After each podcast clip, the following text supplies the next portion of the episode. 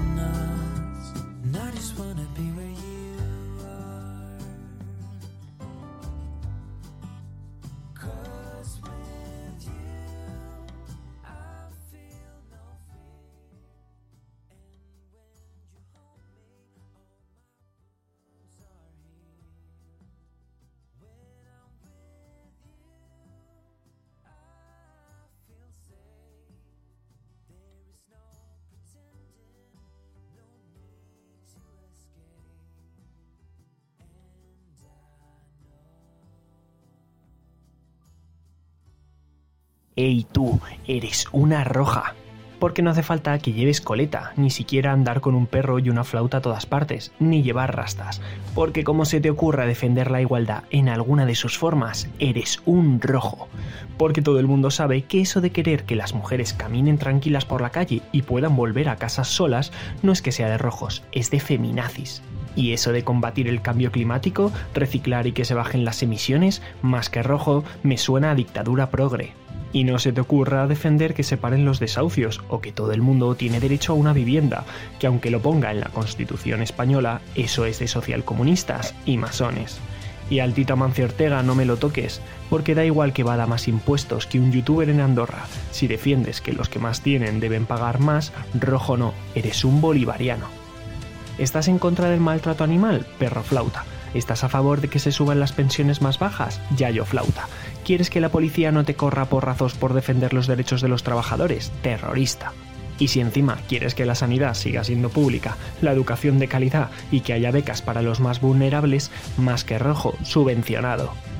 Y encima querrás que la información en la televisión sea veraz y que en la escuela se cuente la historia de España tal y como ocurrió y que los periodistas sean independientes, vigilen al poder y si tienen una información burda, que no vayan con ello. Y por todo eso sé que eres un rojo amigo de Venezuela. Porque eso de defender que da igual donde nazcas, qué color de piel tengas, cuál sea tu forma de amar, de expresarte o tu identidad y que tengas derecho a vivir dignamente, es que eres un buenista de manual. Y rojo, que no se me olvide, rojo, rojo y más que rojo. Eres uno de esos 26 millones de hijos de fruta que sobran en España. Uno de esos exagerados que defienden que la mejor forma del Estado no debería ser el primogénito de un fugado de la justicia. Guardo y guardaré siempre a España en lo más hondo de mi corazón. ¿Crees en el diálogo, en la paz y en la memoria de todas las víctimas sin distinción? Filo etarra. ¿Te gusta la cultura de tu país, la tortilla de patatas, el jamoncito y las croquetas, pero no votas a los corruptos? Hipócrita. Eres solidaria, empática, crees en la igualdad y en que todo el mundo merece los mismos derechos. ¿Verdad, pedazo de roja? Porque querer dejar un futuro mejor a nuestras hijas e hijos, un país más igualitario, verde y sostenible, no es que sea de rojos, es de malos españoles.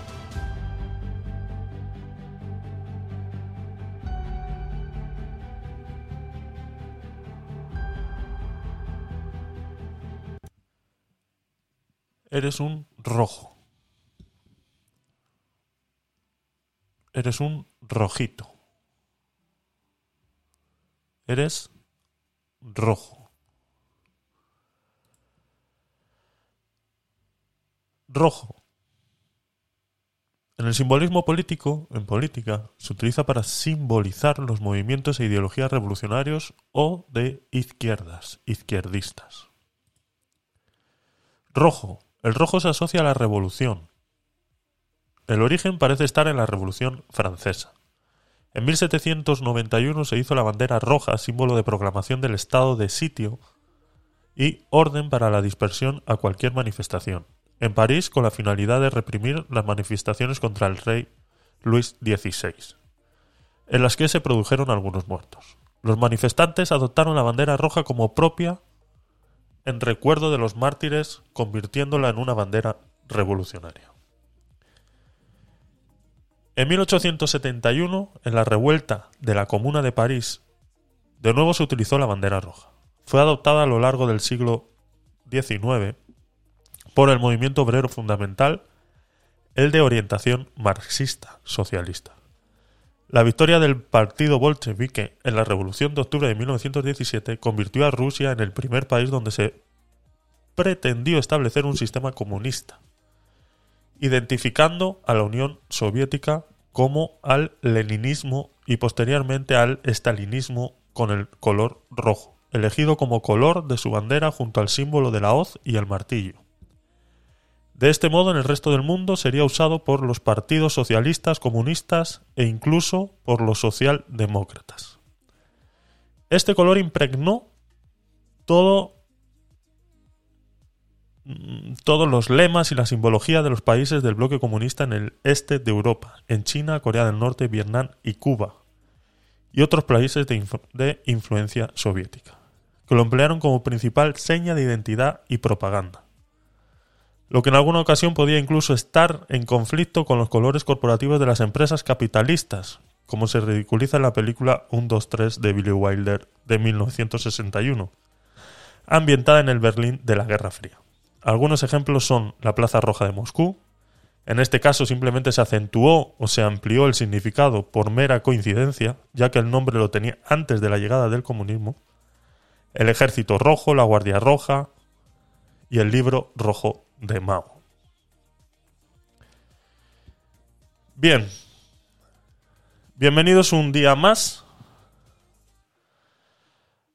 a un domingo mm, mañanero, a un desayuno aguacatil.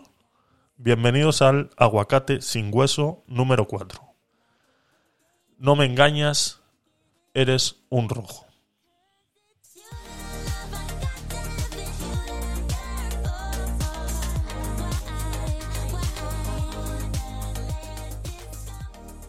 Ya hicimos esto mismo con un vídeo eh, contrario a esto. Eh, con el vídeo de Eres un facha. Lo hicimos el 12 de octubre, celebrando el Día de la Hispanidad. Comentamos ese vídeo. Eh, después, eh, los partidos eh, contrarios a, a- quienes hicieron ese vídeo han hecho este otro en modo de respuesta.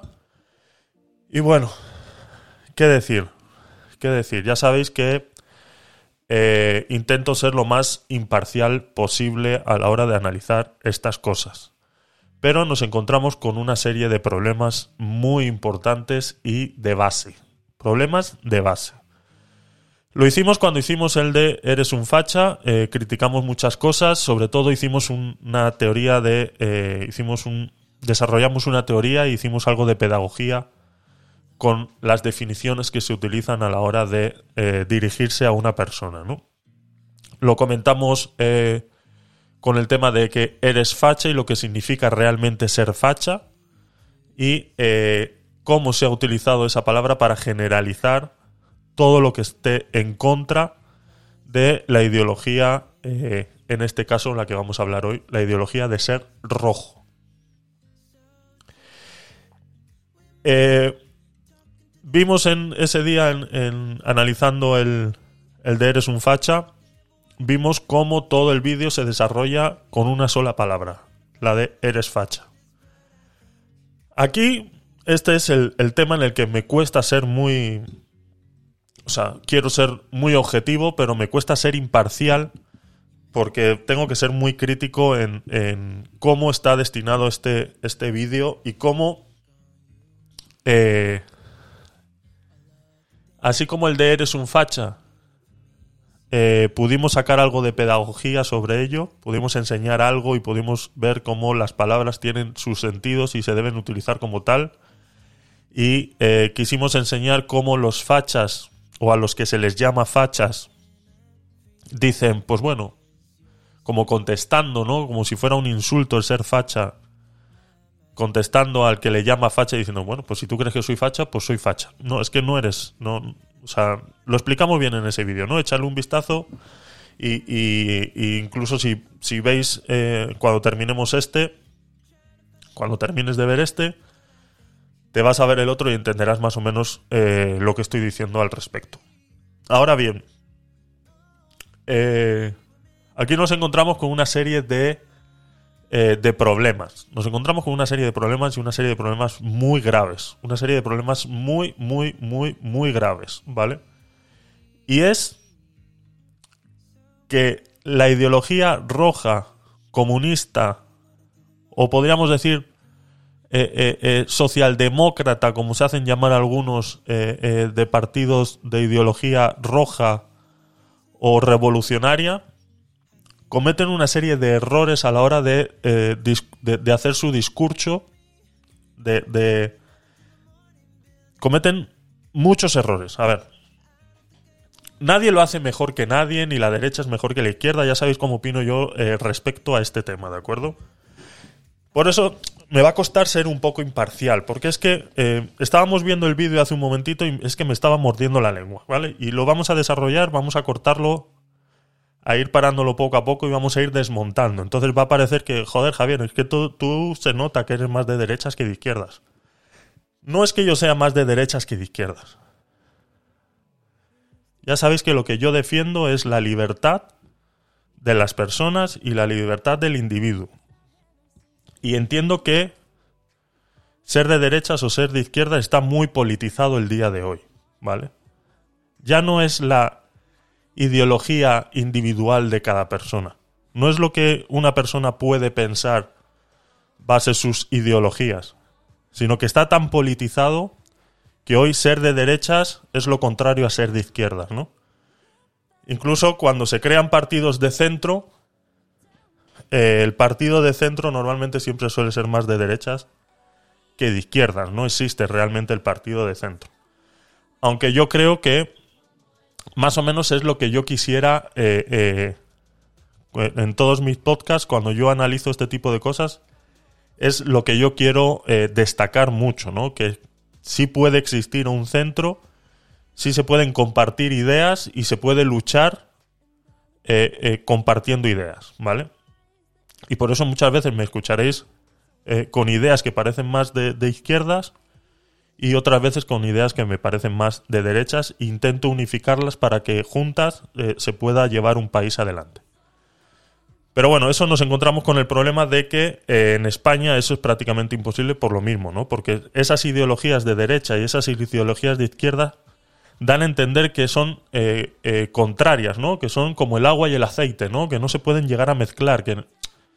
Y la culpa la tienen esta clase de discursos que se hacen, ¿no? Y este vídeo que viene en respuesta al de Eres un facha, que lo analizamos hace, el- pues eso, el 12 de octubre, comete ese error. Es el primer error que comete y lo comete desde el principio y hasta el final, ¿vale? Vamos a verlo eh, en detenimiento, ¿vale? Voy a cerrar estas definiciones que tenemos por aquí, definiciones sacadas de Wikipedia, ¿de acuerdo? Voy a darle aquí eh, a repetir, vamos a saludar un poquito. Hola Anonim, gracias por estar ahí.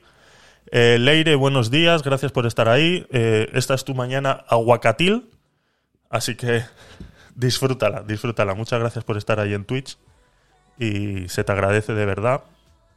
Es más, eh, tenemos que hacer algo contigo, tenemos que hacer algo contigo y vamos a hacerlo ahora a ver si me deja. A ver si me deja. No te vayas. No te vayas. Dime que estás ahí. Escríbeme. Escríbeme.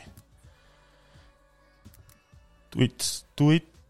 Que es que no lo, no lo tenía abierto. Es que soy, soy tonto. Estoy, estoy. Muy bien. Eh, Twitch. Twitch. Vamos, chiquitín. Ahí, ahí. Uy, que le ha costado arrancar a esto. A ver. Cuyons.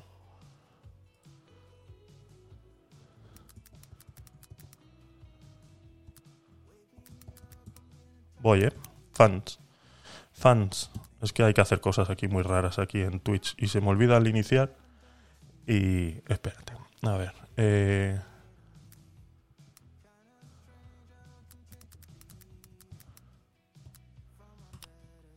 Tenía que haber hecho antes. Ay, rayos. Rayos, rayos. Rayos. Estas son las cosas que molestan de tantas contraseñas y tantas cosas que luego... Venga. Estamos. Vale. rebufo más que en la vida real. No es eso. Vale. Nos vamos a ir aquí. Nos vamos a ir aquí. Ese soy yo hablando. Eh, ¿Por qué no me sale el chat aquí?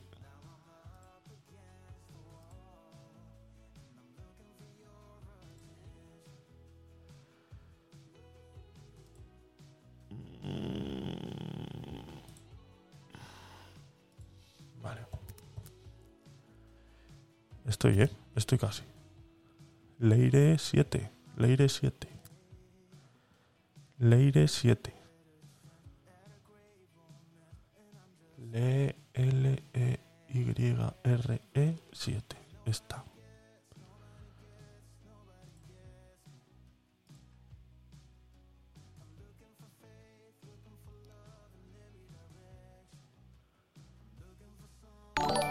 Uy, ahí está. Ahí está, un regalito para Leire. Ya está. Cumplido. Pues listo. Eh, disfrútalo, Leire. ¿Vale? Eh, podrás utilizar todos los comandos que tengas eh, en el chat, habidos y por haber, completamente gratuita. Te has convertido en subscriber. Ahí, uff, qué bonito se ve esa estrellita ahí al lado, ¿eh? Qué bonita se ve esa estrellita ahí al lado de tu nombre, la verdad. Muchas gracias por estar ahí y es una manera de agradecerte y espero que puedas disfrutar pues con todos los emoticonos y puedes mandar la, la exclamación S sin ningún coste ninguno de puntos ni nada del canal, ¿vale? Entonces, bienvenida y gracias por estar ahí. Y mientras nos vamos adaptando a todas estas nuevas tecnologías, pues ya veis que me ha costado un poquito eh, hacer, hacer estas cosas. Pero bueno, vamos al tema del asunto, ¿vale? Vamos a analizar el vídeo este que hemos visto al principio. Eh, lo vas a analizar punto a punto, eh, vuelvo y repito, eh, intento ser lo más imparcial posible, pero yo cuando veo una injusticia y veo algo que no me gusta, eh, me da igual que sea de derechas, que sea de izquierdas, lo intento recalcar. ¿Qué pasa? Que este vídeo está tan mal hecho, está tan mal hecho, está tan, es tan desafortunado, es tan hecho a la carrera sin pensar, bueno, no sin pensar, porque al fin y al cabo es la ideología comunista de este país, la ideología roja, socialdemócrata incluso, eh, eh, es, es, se basa en esto, ¿no? En esto, en lo que vamos a ver ahora y lo que vamos a discutir ahora, ¿de acuerdo? Eh, empezamos. Vamos a ponerlo y lo voy a ir parando, ¿de acuerdo? Este lo hemos visto al principio entero, pero bueno, lo vamos a ir parando. A ver, perdón, que se me ha cerrado. Eh, ya está, ahí estamos. Vale, eh, lo vamos a ir eh, eh, parando, ¿de acuerdo? Ey tú, eres una roja.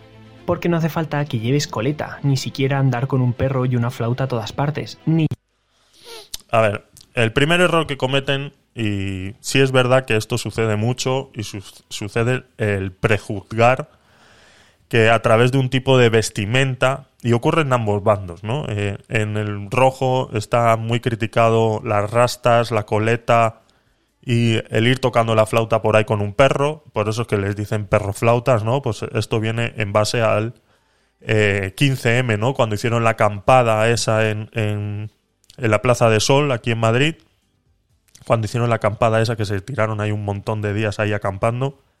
Y bueno, era un estereotipo de gente que cumplía estos, estos requisitos, ¿no? Pues eh, eh, tipo eh, comuna, gente de, de- de- vivir en comunas y este tipo, ¿no? Mucho hippie, se podría decir. Entonces, toda, este, toda esta parte del insulto viene, viene más que nada de ahí, ¿no? Ahora bien, esto mismo sucede hacia el otro lado, ¿no? Pues eh, aquellos que llevan eh, eh, aquellos que llevan chaleco, ¿no? Le llaman el fachaleco. O los que van eh, bien vestidos así con los tres botones de la camisa abiertos y mostrando pecho y pelo, pues eh, son fachas y, y- y demás, ¿no? Que si llevas la pulserita de la bandera de España eres un facha. O sea, sucede en ambos, en ambos extremos, ¿no? y llevar rastas. Porque como se te ocurra defender la igualdad en alguna de sus formas, eres un rojo. Este realmente es el primer fallo que cometen. Y esto es lo que estamos mal, eh, muy mal acostumbrados aquí en España eh, con este tema, ¿no? El- los partidos rojos, comunistas, socialdemócratas, cometen el gran error de eh, dar a entender que ellos son los únicos que defienden ciertas cosas, ¿no? Aquí dicen, no, es que defender la igualdad eh, ya eres un rojo. ¿Perdona? O sea, ¿por qué te adjudicas a ti como partido que defender la igualdad ya eres rojo? O sea, nadie te está llamando rojo por defender la igualdad.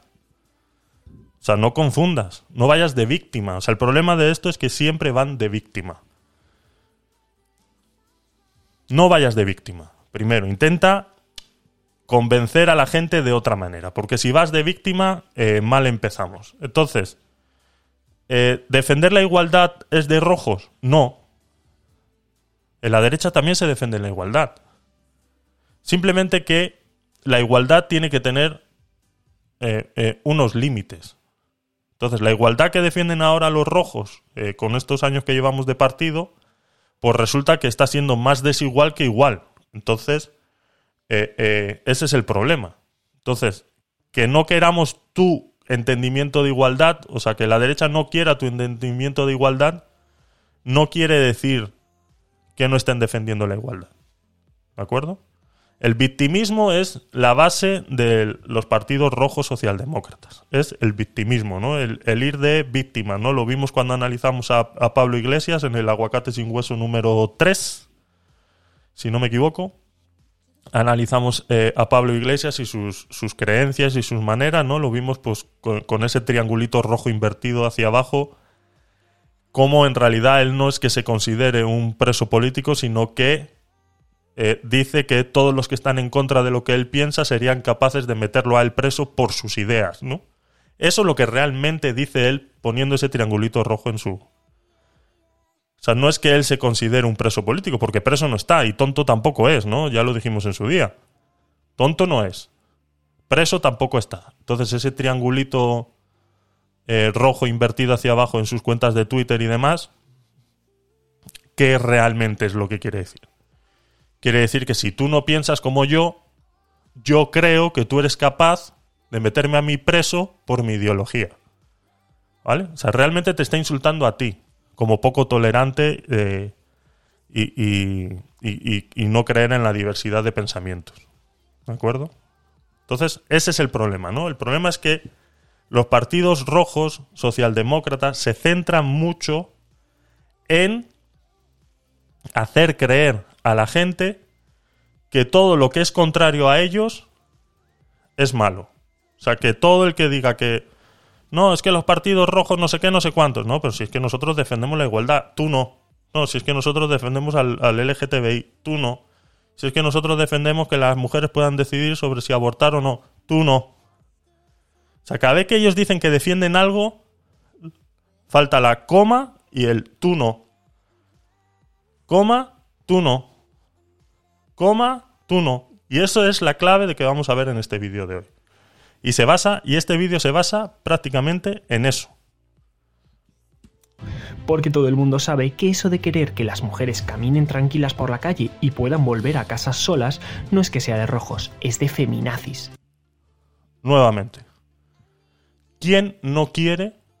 ¿Quién no quiere que, que alguien me diga a mí si alguien en, un, en algún momento ha dicho que no se quiere que las mujeres puedan ir libres por la calle? Es más, no es que no es que no haya nadie que lo haya dicho, es que es mentira. Es que es mentira. Las mujeres van libres por la calle. Las mujeres van libres por la calle. Y si hay un energúmeno, imbécil, retrasado mental, capaz de agredir a una mujer por ir sola por la calle, no es un problema ni de seguridad de país, ni, ni, ni de nada. Es el problema de ese señor que es un imbécil. Ni de machismo, ni patriarcado, ni hetero no sé qué mierdas, ni pollas de esas. No tiene nada que ver. Es el problema de un individuo que no conoce sus límites y que se cree en la potestad de, o sea, es machismo. No es ni violencia de género ni nada por el estilo. Ya lo he explicado muchas veces cuál es la diferencia entre violencia de género y machismo. Y los rojos utilizan mucho la violencia de género, cuando en realidad es machismo. ¿De acuerdo? O sea, no tiene nada que ver. Si alguien no sabe la diferencia, se lo explico, pero que me lo escriba ahí en el chat o me mande un audio si no entienden la diferencia entre violencia de género y machismo. ¿De acuerdo? Y los rojos son muy propensos a esto. ¿Vale? Voy a, mm, voy a referirme a los rojos no de manera despectiva, sino para que sepamos de qué bando estamos hablando de- del tema, ¿no? Entonces, cuando los fachas o de derechas dicen que no están de acuerdo en las leyes de violencia de género, no es que no estén de acuerdo a que las mujeres tengan la libertad de ir por las calles, sino que no es violencia de género, las cosas hay que llamarlas por, por su nombre, no es violencia de género, es violencia machista. ¿De acuerdo? Violencia machista. Y es lo que se pelea desde la derecha contra esas nuevas leyes de violencia que está habiendo. Que se están englobando en algo que no es real. Entonces, de ahí es donde ha nacido de donde se ha separado lo de ser feminista y se ha separado lo de ser feminazi, ¿no? Que es lo que dice aquí. Porque es que se ha est- est- extremado tanto, se ha, es- eh, sea, se ha distorsionado tanto la idea feminista, se ha distorsionado tanto la idea feminista, que se ha tenido que crear otro concepto para que se entienda que el ser feminista no es lo mismo que ser feminazi. ¿De acuerdo? Entonces la violencia, eh, eh, las leyes de violencia de género es lo que están creando. están creando división hasta, hasta en las mismas mujeres. Está creando división entre, entre las mismas mujeres, que no creen que eso sea violencia de género, sino que es violencia machista. Entonces, las que creen que es violencia de género, pues son eh, feminazis. O sea, veamos cómo se ha ido distorsionando el discurso a tal punto que se tiene que ir creando nuevos conceptos para que se vaya entendiendo qué es lo que está sucediendo. ¿De acuerdo? Entonces, eso lo hace mucho eh, la izquierda socialdemócrata roja comunista de este país. ¿Vale? De este país y de otros muchos más, ¿no? Es algo que se está eh, eh, extendiendo mucho. Es algo que se está extendiendo mucho y demasiado. ¿Vale? Como dice aquí el cartelito, no quiero tu piropo, quiero tu respeto. Y eso de combatir el cambio climático, reciclar y que se bajen las emisiones, más que rojo, me suena a dictadura pro. Eh, es que es, es que lo siento, de verdad, lo siento, es que otra vez que cuando se discute cuando se discute que las nuevas leyes de reciclaje y demás que las nuevas leyes de reciclaje y demás no o sea, cuando viene un partido de derechas, facha o como le quieran llamar, critica las nuevas leyes de, de reciclaje y todo esto que está. que es que no son leyes de reciclaje. Es que el problema es ese, ¿no? Que van con, con- con la doble moral de decir. Es que nosotros si reciclamos estamos a favor de, de que hay que luchar contra el cambio climático, bla, bla, bla, bla, bla y bla. Tu discurso es muy bonito, ¿vale? Pero está camuflado de leyes para cobrar más impuestos. Lastimosamente es así. Estáis comprando el discurso del cambio climático, que yo no lo estoy negando, ¿de acuerdo? Porque es que hay que decirlo todo, porque si no luego todo se malentiende. Es que no, mira, Javier está diciendo que el cambio climático no existe. No, no, no. El cambio climático está sucediendo. El cambio climático está sucediendo desde hace más de 30 años. Desde, desde hace más de 30 años ya se sabe que esto está empezando a pasar. Y que estamos llegando a un punto de no retorno. Y que hay que hacer cosas. Pero lo que no se puede hacer es maltratar al ciudadano de hoy para que el de mañana, entre muchas comillas, diga que va a estar mejor. ¿De acuerdo? Y maltratar al ciudadano de hoy llenándolo a impuestos con la excusa del cambio climático, eh, perdona, hay industrias que les puedes ir a cobrar ese impuesto que nos estás cobrando a todos por los plásticos y por todo eso, se lo puedes ir a cobrar a esas industrias. Puedes ir a Japón y decirle que corten eh, todas esas industrias eh, que generan todo eso, ¿no? Entonces, estamos todos en contra del cambio climático y lo vemos y apoyamos ideologías de cambio climático cuando viene Sánchez y dice, no, es que vamos a implementar un nuevo impuesto al plástico. Ahora, todos los productos que lleven un plástico que, que se considere que no es extremadamente necesario, pues va a valer 7 céntimos más ese producto. Para, como lo explicamos ayer, el, el viernes, perdón, cuando se crea un impuesto se tiene que crear un gasto. ¿Cuál es el gasto de esto? Seguir manteniendo a estas empresas de reciclaje que hay, qué casualidad, que los dueños son expolíticos de la derecha y ex- estos ecoembes y toda esta mierda, resulta que hay puertas giratorias ahí. ¿Vale? O resulta que te ponen eh, contenedores de reciclaje en enfrente de tu casa y resulta que luego viene el camión y un mismo camión se lo lleva todo. Entonces, yo estoy pagando unos impuestos para que esa gente trabaje y resulta que no trabaja. Cuando ya la mitad del trabajo se lo he hecho yo, que es separar, que es lo más complicado del proceso de reciclaje. Lo más complicado es la separación. Pues resulta que hay muchos vídeos en internet, los puedes ver, los puedes buscar, te ponen cuatro contenedores en la puerta de tu casa, les haces tú el trabajo de reciclar después de que has pagado un impuesto porque has comprado un producto que te obligan a comprarlo con ese plástico, porque eso en, en uno de los, de los podcasts eh, eh, lo hemos hablado también, ¿no? De cómo existe una ridiculez de consumo, porque eh, la, la gran parte del problema del, del, del reciclaje y del consumo de plásticos, la mayor parte del problema la podríamos solucionar nosotros como consumidores, ¿no? Y dejar de comprar esos productos en los que cuando vas al supermercado te encuentras que te venden en una bandejita dos tomates envueltos en plástico. Si nosotros dejáramos de comprar eso así, eso no hubiera llegado a esa situación. O sea, nosotros como consumidores somos los que hemos generado que eso suceda así. ¿De acuerdo? Porque estamos acostumbrados a comprar el tomate que brille y que puedas ver tu cara reflejada en él. Cuando tú compras, estás haciendo eso, eso, el que vende los tomates se da cuenta.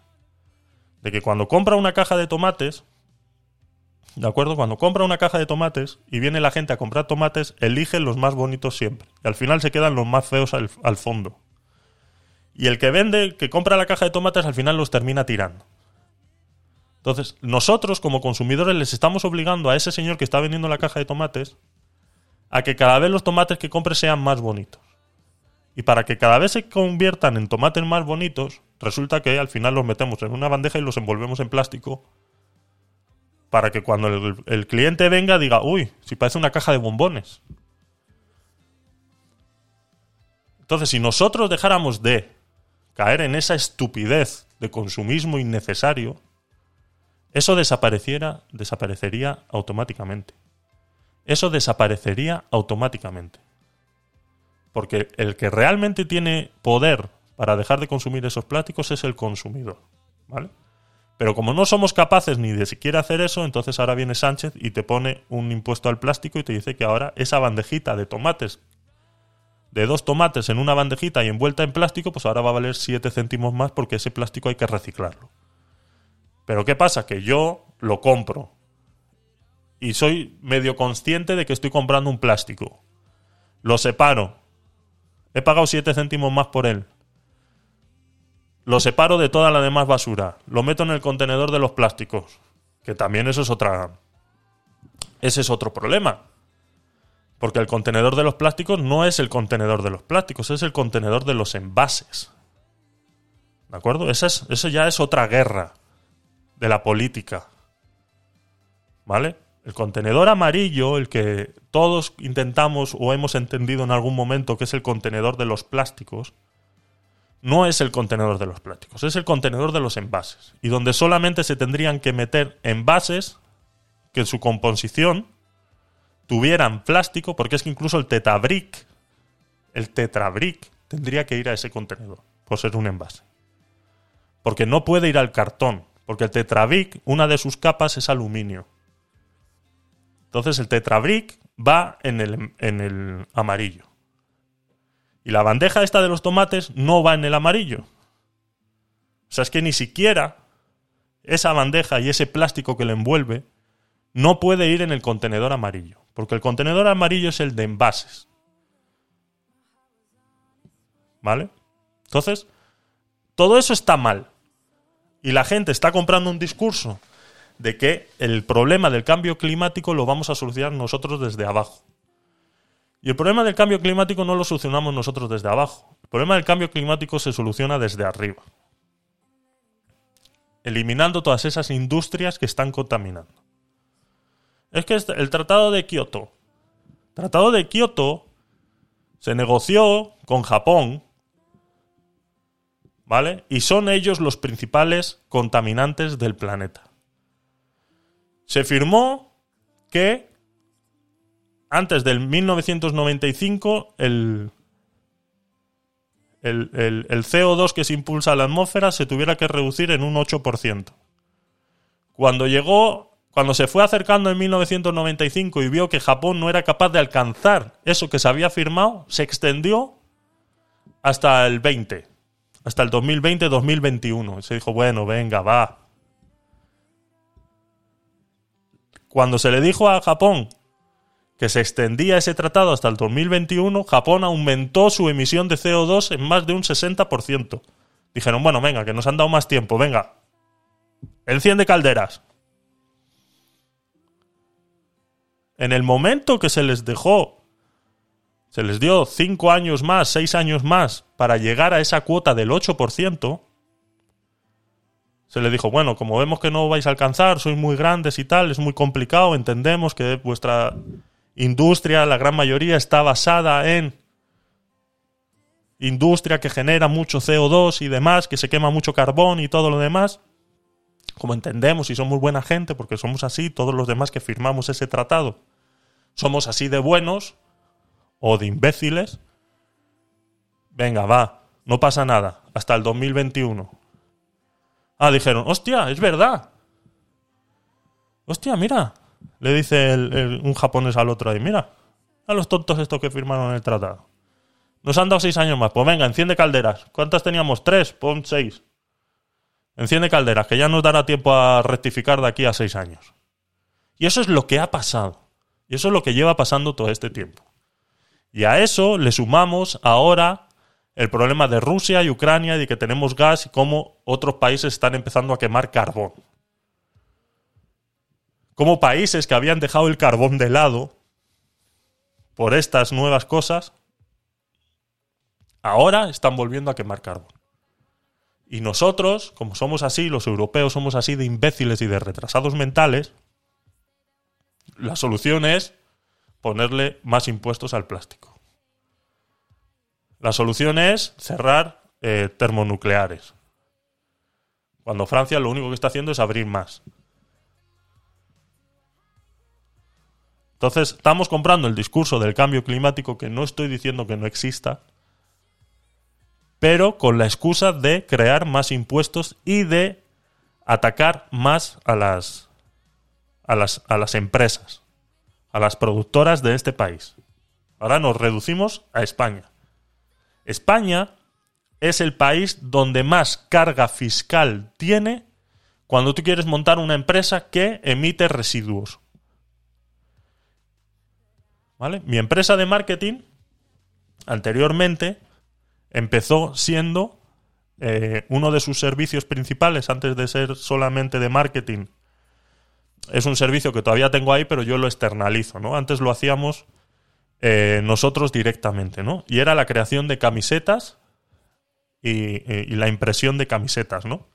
La impresión de camisetas tiene un residuo generado de plástico, porque la gran mayoría, cuando son eh, pequeñas tiradas de, de camisetas, tiene una generación de residuos de plástico porque se genera con vinilo textil. El vinilo textil, pues es plástico. Entonces hay un residuo que se genera. Pues hay un impuesto para la ejecución de ese residuo, para el, el- trato de ese residuo, que prácticamente a cualquier empresa le hace quebrar. A cualquier empresa que se quiera dedicar a eso hoy en día, es imposible. Es imposible, porque hay una carga fiscal inmensa, increíble. Para que luego yo gestione ese residuo, tengo que pagar a una empresa especializada para que me lo recoja y pagar a esa empresa eh, para que me lo recoja. Y luego, aparte del impuesto que ya pago al comprar el vinilo, porque como el vinilo es plástico, pues ya tiene impuesto establecido. Entonces, son cargas fiscales que al fin y al cabo lo único que están haciendo es enriquecer a cuatro pollos y ya sabemos quiénes son. Mencionando a Ecoembes, ya te vas a su página oficial, ves sus directivos y te darás cuenta de lo que estamos hablando. Entonces, no es que no defendamos que se haya que se tenga que luchar. Eh, eh, os, os estáis dando cuenta, ¿no? O sea, estoy hablando como si. Entonces. es que es que lo he dicho, lo he avisado desde un principio, ¿eh? Me cuesta ser imparcial cuando analizo este tipo de cosas. Me cuesta mucho ser imparcial. Entonces, eh, eh, entenderme, por favor. Me cuesta ser imparcial. A ver, vamos a leer un poquito el chat de Twitch. Eterno, ¿qué tal? Gracias por estar ahí. A ver, Leire, vaya, muchas gracias, por supuesto. Ahí utilizando los emoticonos de super. Eterno, ¿te gusta el emoticono ese del... del te, te- corto el cuello, ¿eh? Bueno. es una pena que se utilice tanta cantidad de plástico y más aún cuando es para envolver fruta, verduras. Es innecesario, por supuesto. Pero en- en- entendemos que la culpa la tenemos nosotros, ¿no? Entendemos que la culpa la tenemos nosotros, ¿no? Que hemos obligado al que vende los tomates a que eso suceda así, ¿no? O sea, hemos sido nosotros, ¿vale? No ha sido idea ni de una organización conspiranoica que ni del que fabrica los plásticos que dice, bueno, para yo vender más plásticos voy a obligar a que la gente envuelva. No, no, no, no, no. Eso no ha sido así, ¿vale? Las empresas de plástico no necesitan hacer conspiración ni nada por el estilo. Hemos sido nosotros, los consumidores, que con nuestra estupidez de querer comprar tomates cada vez más bonitos, porque no es que sepan mejor, porque es que saben peor, ¿vale? Cuanto más pocho y más raro y más formas raras tiene y más costrita así medio marroncita tiene, que parece que se ha golpeado y demás, más rico está. Pero hemos caído en eso. Entonces, como lo decía antes, estas personas que compran estos tomates cada vez más bonitos, pues al final el productor de tomates y el que vende los tomates dice, pues si los voy a tener que, que voy a tener que tirar los tomates que no están tan bonitos porque supuestamente no están aptos para consumo, que no es que no estén aptos para consumo, sino que no están aptos para el consumidor. ¿Vale? Cuando tú te vas ahí a Mercamadrid, hay muchos vídeos en internet, te vas a Mercamadrid toda la fruta y verdura que tiran con, eh, eh, con la excusa de no está apta para consumir, porque tienen un golpe, tienen no sé qué, tienen no sé cuántos. Resulta que no es que no está apta para consumir, sino que no es apta para el consumidor. El consumidor no la quiere porque está fea, está, no brilla, no sé qué, no sé cuántos. Entonces el consumidor es realmente el que ha obligado a este productor y a este vendedor a vender esos tomates en esa bandejita envuelta en plástico. Porque cuando compran en la caja de tomates se están dando cuenta que hay media caja que tienen que tirar porque no está, nadie los compra.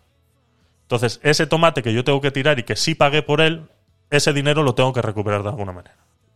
¿Y de qué manera lo recupero? Envolviéndolos en un plástico para poder venderlos más caro. Y entonces así recupero. Vendo menos tomate, más caro, porque está enva- envasado y demás. La gente lo sigue comprando y dice, pues ala, pues ya está, toma. Hoy empiezo con los tomates, mañana empiezo con, con, con las manzanas, las peras, los kiwis. Te venden cuatro kiwis en una bandeja por 7 euros. ¿Cuándo se ha visto eso? O sea, locuras, locuras. El problema es el consumidor. Hace tiempo vi un reportaje donde explicaban y enseñaban cómo se podían cómo se podían fabricar envases a partir de caña de azúcar. Sí, lo he visto yo también. Hay una, incluso hay una, hay un, eh, un vídeo en internet eh, yendo un poquito más allá de una, de una, de una máquina exprimidora de zumos que es enorme, no me acuerdo dónde está. Eh, luego cuando terminamos con esto, si eso buscamos el vídeo y, lo vemos un poco ya saliendo del tema este, ¿vale? Recordármelo. Luego cuando terminemos el, el capítulo este de aguacate sin huesos, y eso lo, lo conversamos un ratito y, y buscamos ese vídeo. Pero bueno, es un vídeo donde es una exprimidora de zumos, es un invento que han, que han hecho con una exprimidora de zumos. Entonces, la propia exprimidora de zumos tiene eh, es súper enorme y muy bonita, la verdad. Y es como, un, es como una seta, es como un hongo. Y arriba es todas las, todas las, las naranjas y van por un circuito y bueno, al final los exprime, por lo que hemos visto en, en los supermercados cuando exprimimos el zumo recién exprimido, pero a escala gigante, ¿no? Y luego tiene la cáscara, la pasa por un triturador y un proceso en el cual la misma máquina crea un vaso con la cáscara de la naranja. Y ese vaso que crea con la cáscara de la naranja es el que tú utilizas para servirte el zumo de naranja. Entonces ya se están creando cosas, como dice Leire, se están creando cosas eh, en ese sentido más sostenibles y biodegradables. Eso es. A ver, Eterno, buenos días. Eh, yo hace poco vi que una empresa de patatas Lice también decía que a través, creo, del almidón a la hora de la fabricación se producía un tejido que también es biodegradable para hacer bolsas y así. sino el tema de recibir dinero por reciclar como hacen en otros países. Es esto. Ese es buen punto también. Pero seguro prefieran poner un lector para ver si reciclas bien y si no, multarte. Bueno, ya habéis escuchado las últimas noticias de ilegales de, las multas que han estado dando eh, por el tema del- reciclaje, ¿no? De que en y que ya ha pasado aquí en España, ¿de acuerdo? Empezó pasando en Europa. eh, una muchacha eh, echa sus cartones al contenedor de cartón y resulta que recibe una multa porque esa caja de cartón que había echado resulta que la empresa que se dedica a reciclar se la encontró fuera del contenedor. Y como ya sabéis, pues las cajas de, que recibimos de Amazon pues tienen una dirección con tu nombre y, y demás, ¿no? Y entonces le llegó una, una multa a casa de que no había reciclado correctamente. Eso ya ha pasado aquí en España. Pasó hace poco, hay una noticia por ahí, eh, exactamente con lo mismo. Primero, eso es ilegal. ¿De acuerdo? Es ilegal que alguien pueda utilizar la información que va en una caja, aunque tú la hayas tirado a la basura. Es ilegal que alguien pueda utilizar esa información. Es más, y si es el ayuntamiento el que se cree en todo el derecho de utilizar esa información, peor todavía.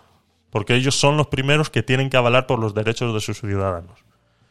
¿Vale? Y aunque tú hayas tirado esa caja a la basura, esa caja sigue perteneciéndote a ti. Esa es la parte donde la ley se puede utilizar.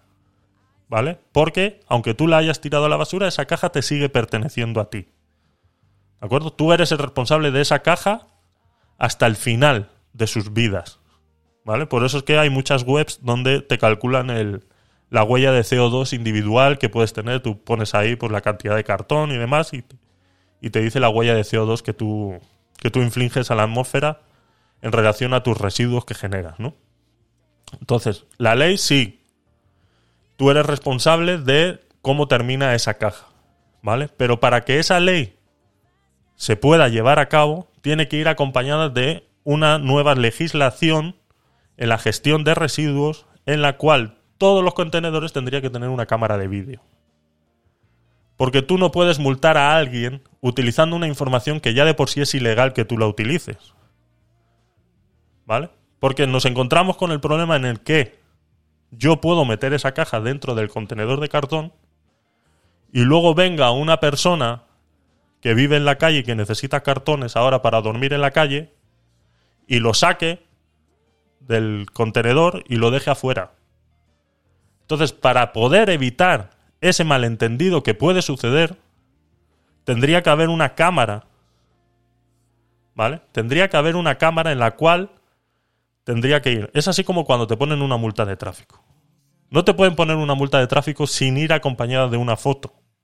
Por eso es que los radares tienen cámaras. ¿Vale? Porque es que si no pondrían multas todos los días.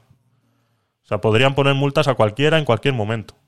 Si esa multa no va acompañada de una foto, esa multa no es válida. Pues esto sería prácticamente lo mismo, ¿de acuerdo? Eh, con el agravante de que nadie puede utilizar esa información que, que va a la, a la basura con tu, con tu información privada, ¿de acuerdo?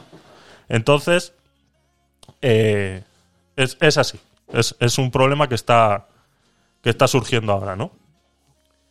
Y eso de recibir dinero por reciclar eterno, eh, sí, se podría hacer, pero como Ecoembes y todas estas empresas de reciclaje que hay eh, son puertas giratorias, pues no, no interesa hacerlo de esa manera en España. Pero ya hemos visto en otros países en Europa en el que tú vas al supermercado, echas la botella eh, plástica en, en- en esa máquina y te dan un ticket para que tú luego puedas gastar en el, en el supermercado, ¿vale? Entonces, eh, sí, lo podrían hacer, ¿no? Dice, parece que buscamos la estética hasta en los alimentos. Comemos con los ojos. Correcto, Leire. Ese es, es un gran problema.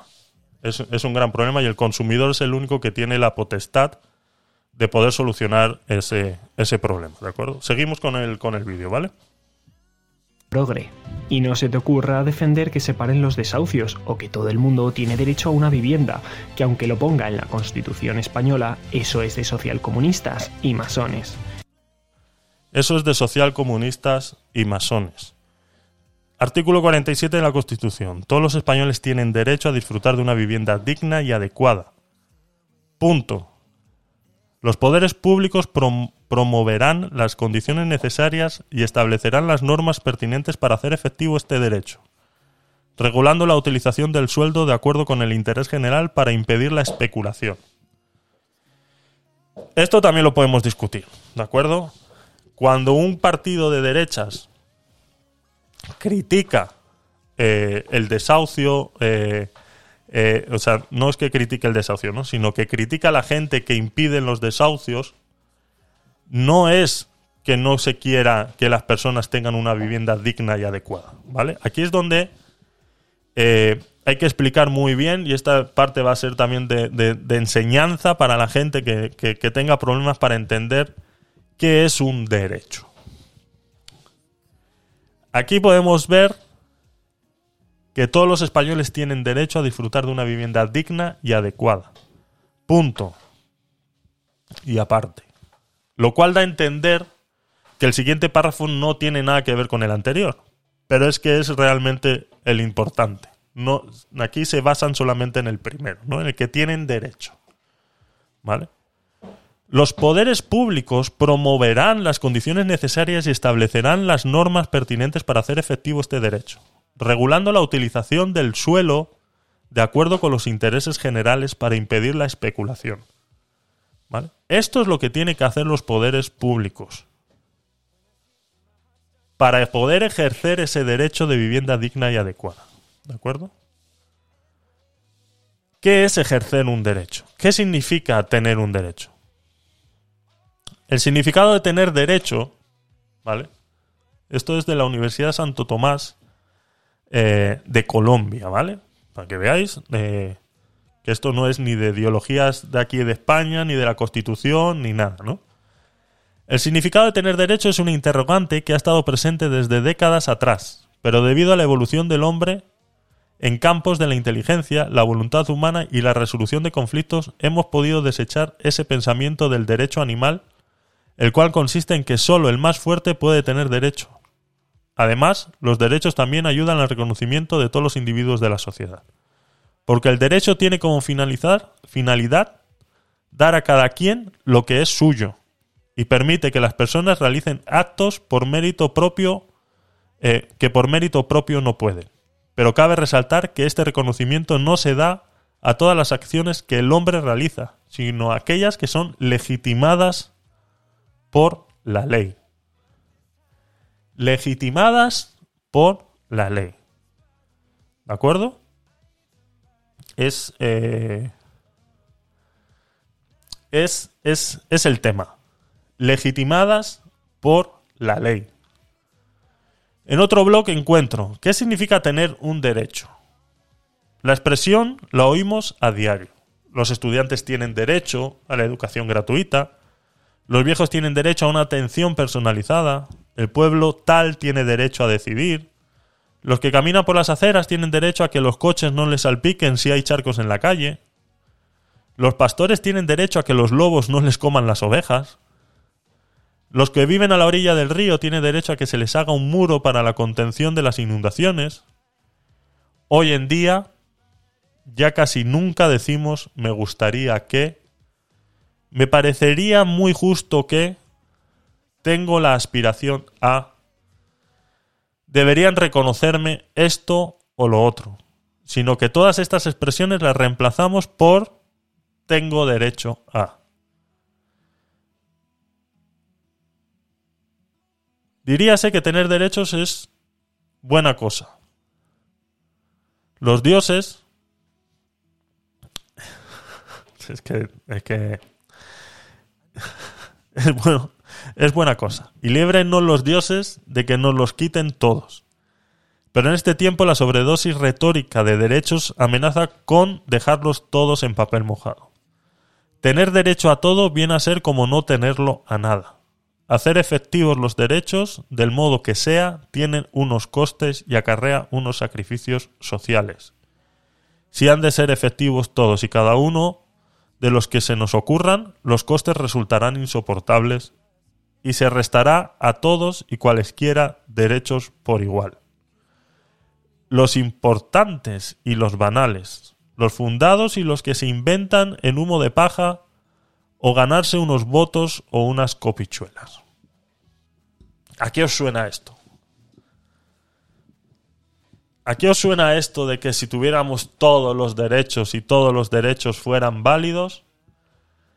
¿A qué nos suena?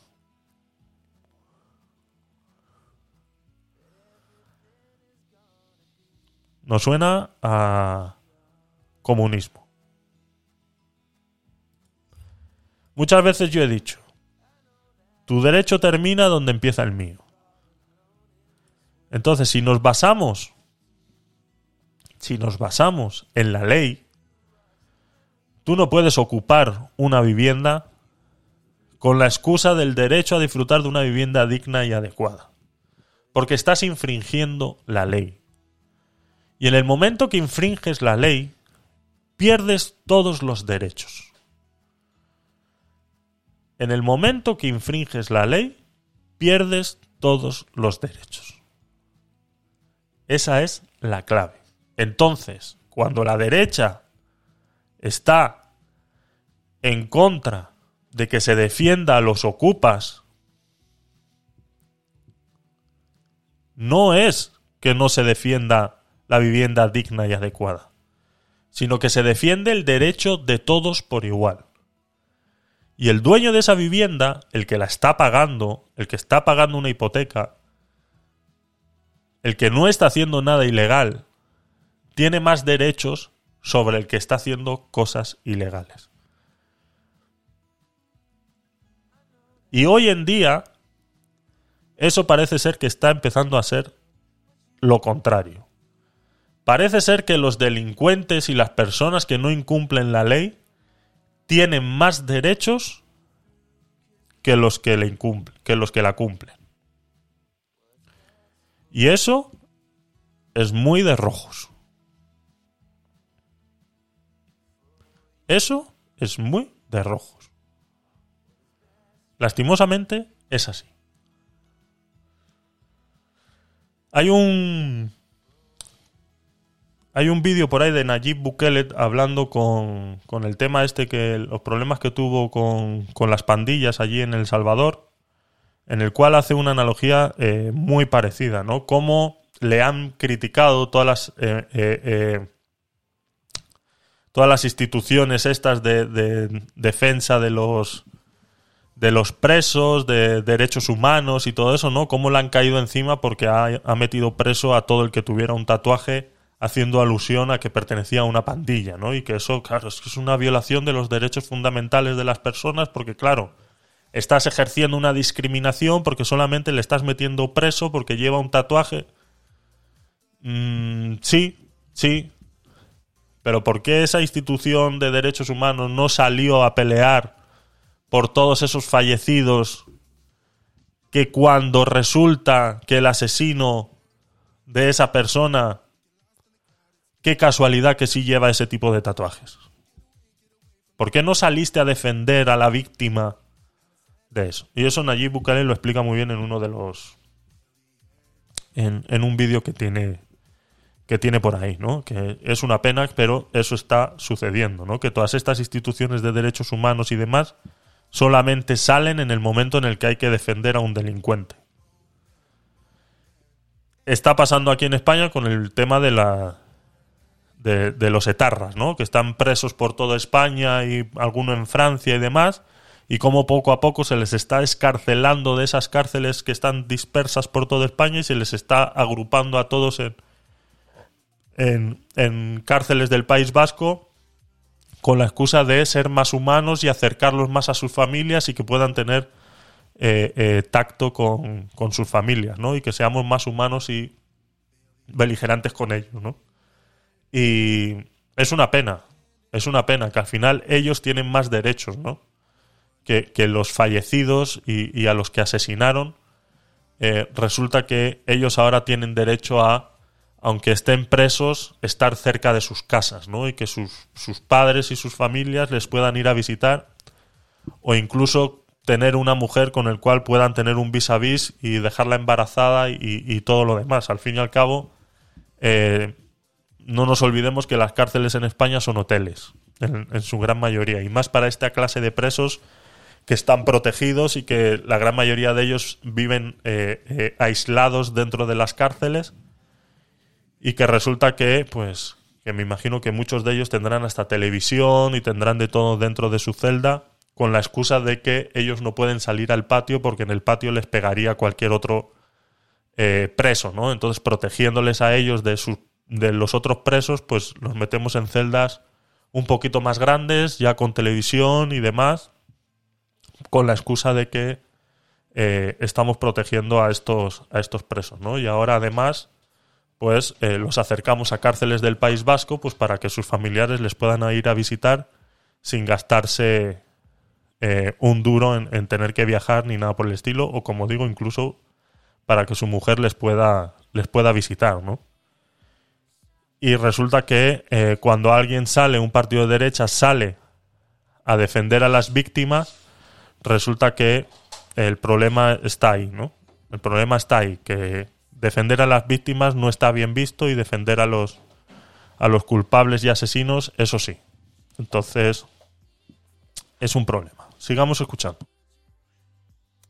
Y al Tito Amancio Ortega no me lo toques, porque da igual que vada más impuestos que un youtuber en Andorra. Si defiendes que los que más tienen deben pagar más, rojo no, eres un bolivariano.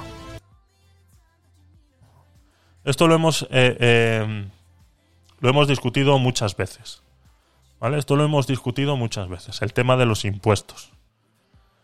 Hay que intentar explicarle a estos eh, bolivarianos, como sale aquí, que los impuestos eh, se inventaron en la Roma antigua y los inventó eh, un matemático eh, importante.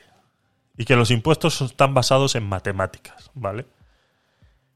Y el impuesto, mm, como su propia palabra indica, es algo que se impone y que se obliga a la gente a pagar, ¿vale? Pero adicionalmente, adicionalmente el impuesto, eh, su, su nacimiento como tal, incluía una, eh, una cuestión matemática, ¿vale?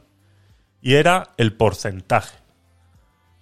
En la Biblia antigua existía una cosa que se llama el diezmo, lo cual era un impuesto, ¿vale? Que se establecía a todos los productores de, de tanto de ganado como tal, en los cuales estaban obligados a que el 10% de sus eh, cosechas y de sus eh, crianzas de ganado y demás eh, fueran regaladas a, al templo, ¿no?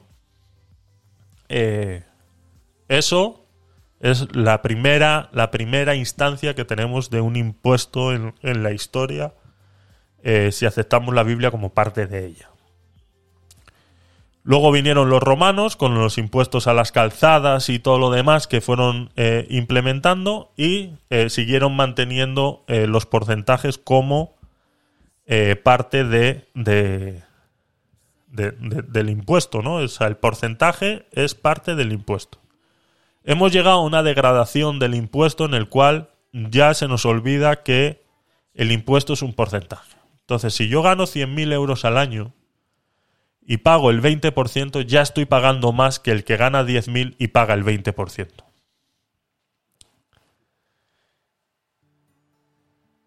Yo creo que es fácil de entender.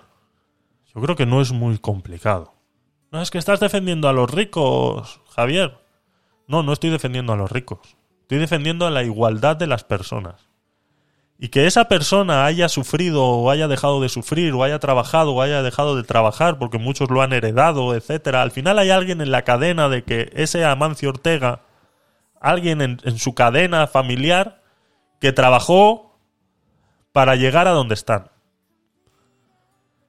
Y lo único que demuestras al estar de acuerdo en que esta gente pague más por el simplemente hecho de ganar más dinero, lo único que implica es envidia. lo único que implica es que no entiendas que el esfuerzo es lo que ha llevado a estas personas a ganar lo que ganan. Y lo único que implica es que sabes y conoces que tú no eres capaz, como parte de la sociedad, a poder llegar a eso. Entonces, como tú no eres capaz de llegar a eso, porque te crees y te han inculcado en tu cabeza que tú no eres capaz porque has nacido... Es que, claro, yo he nacido en los, en los barrios pobres de Madrid. Claro, no tengo las mismas oportunidades... Eh, ¿Perdona? Hace 60 años es posible que no tuvieras las mismas oportunidades. Porque hace 60 años salir del pueblo e ir a la ciudad era prácticamente imposible. Hoy en día no es así. Entonces, que tú me quieras vender a mí un discurso en el que tú has nacido en un sitio en el cual no existen las mismas oportunidades, eso es falso. Que hay sitios en los que se pueden saltar ciertos procesos porque tienen otros eh, eh, poderes eh, adquisitivos como tal, sí. Pero no nos olvidemos que vivimos en un estado em, en el cual eh, tenemos una eh, educación pública gratuita, tenemos una sanidad pública gratuita y tenemos un montón de cosas que no te tienen por qué impedir a ti esforzarte. Pero ¿qué pasa? Que resulta que cuando estos eh, eh, partidos políticos llegan al poder, el esfuerzo no se premia. El esfuerzo se condena.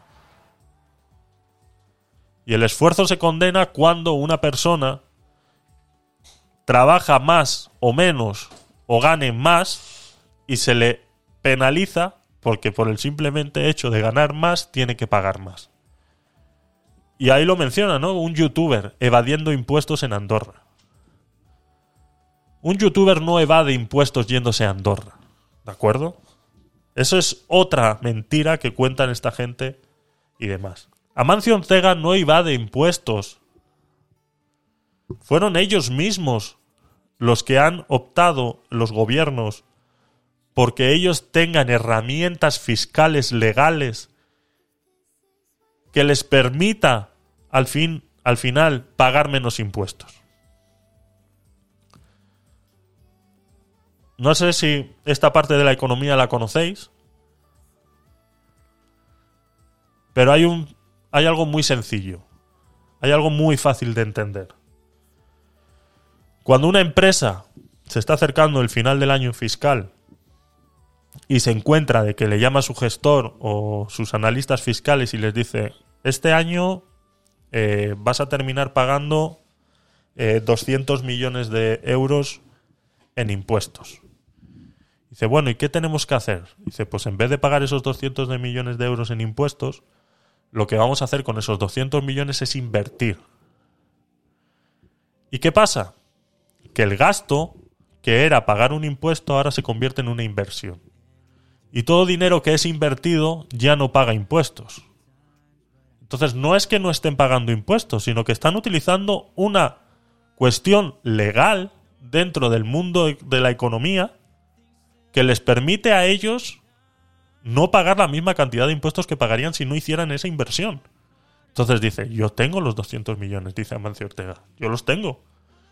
Y los podría pagar como parte de los impuestos. Pero si hay una opción en la que me permite a mí invertir, donar, incluso... eh, lo hacen las televisoras. Lo llevan haciendo las televisiones muchos años. Qué casualidad que cuando se va acabando el, el año empiezan que si la Teletón, que si la Telemaratón, que si todos estos premios que da pasapalabra, todos estos... ¿Qué, pensáis que es eso? ¿Pensáis que son muy buenos ellos? ¿Que es parte del proceso del programa eh, pasapalabra dar un millón seiscientos mil euros de premio? ¿Pensáis que eso es, eso es así? ¿Pensáis que eso es una manera altruista de decir, bueno, como nos sobra un millón seiscientos mil, vamos a dárselo al tío más inteligente de España y que se sabe el diccionario de arriba abajo? Vamos a premiar al tío que se sabe el diccionario de arriba abajo, le vamos a premiar con un millón seiscientos mil euros. Joder, qué bueno es Antena 3, ¿eh? Qué buenos son. Dios mío. Son, son la repera. Señores, es una manera de evadir impuestos. Y evadir impuestos no es ilegal. ¿De acuerdo? Ellos utilizan esos premios como parte de una inversión. Entonces, ese millón seiscientos mil euros va como inversión. Y ese millón seiscientos mil euros ya no paga impuestos. La Teletón, el inocente inocente, todas esas mierdas que se hacen, que si donaciones, que si no sé qué. ¿Por qué creéis que la gente dona cuando se acerca a una Teletón y llama de repente un multimillonario y dice, no, yo doy un millón de euros? ¿Por qué creéis que es? Porque ese millón de euros deja de pagar impuestos. Es así. Y eso lo han creado los propios políticos. Entonces, si es una manera legal de hacer las cosas, ¿por qué hay que criticar la manera legal de hacer las cosas? Si el señor Amancio Ortega puede evadir impuestos y si no lo está haciendo legalmente, demuéstrenlo. Que no lo está haciendo legalmente. Es como cuando se, se lleva a Messi a juicio, se lleva a Shakira a juicio, se lleva a toda esta gente a juicio. Si creéis que no lo está haciendo legalmente, demostrarlo. Pero no es tan fácil decir, no, es que los youtubers se van a Andorra para evadir impuestos.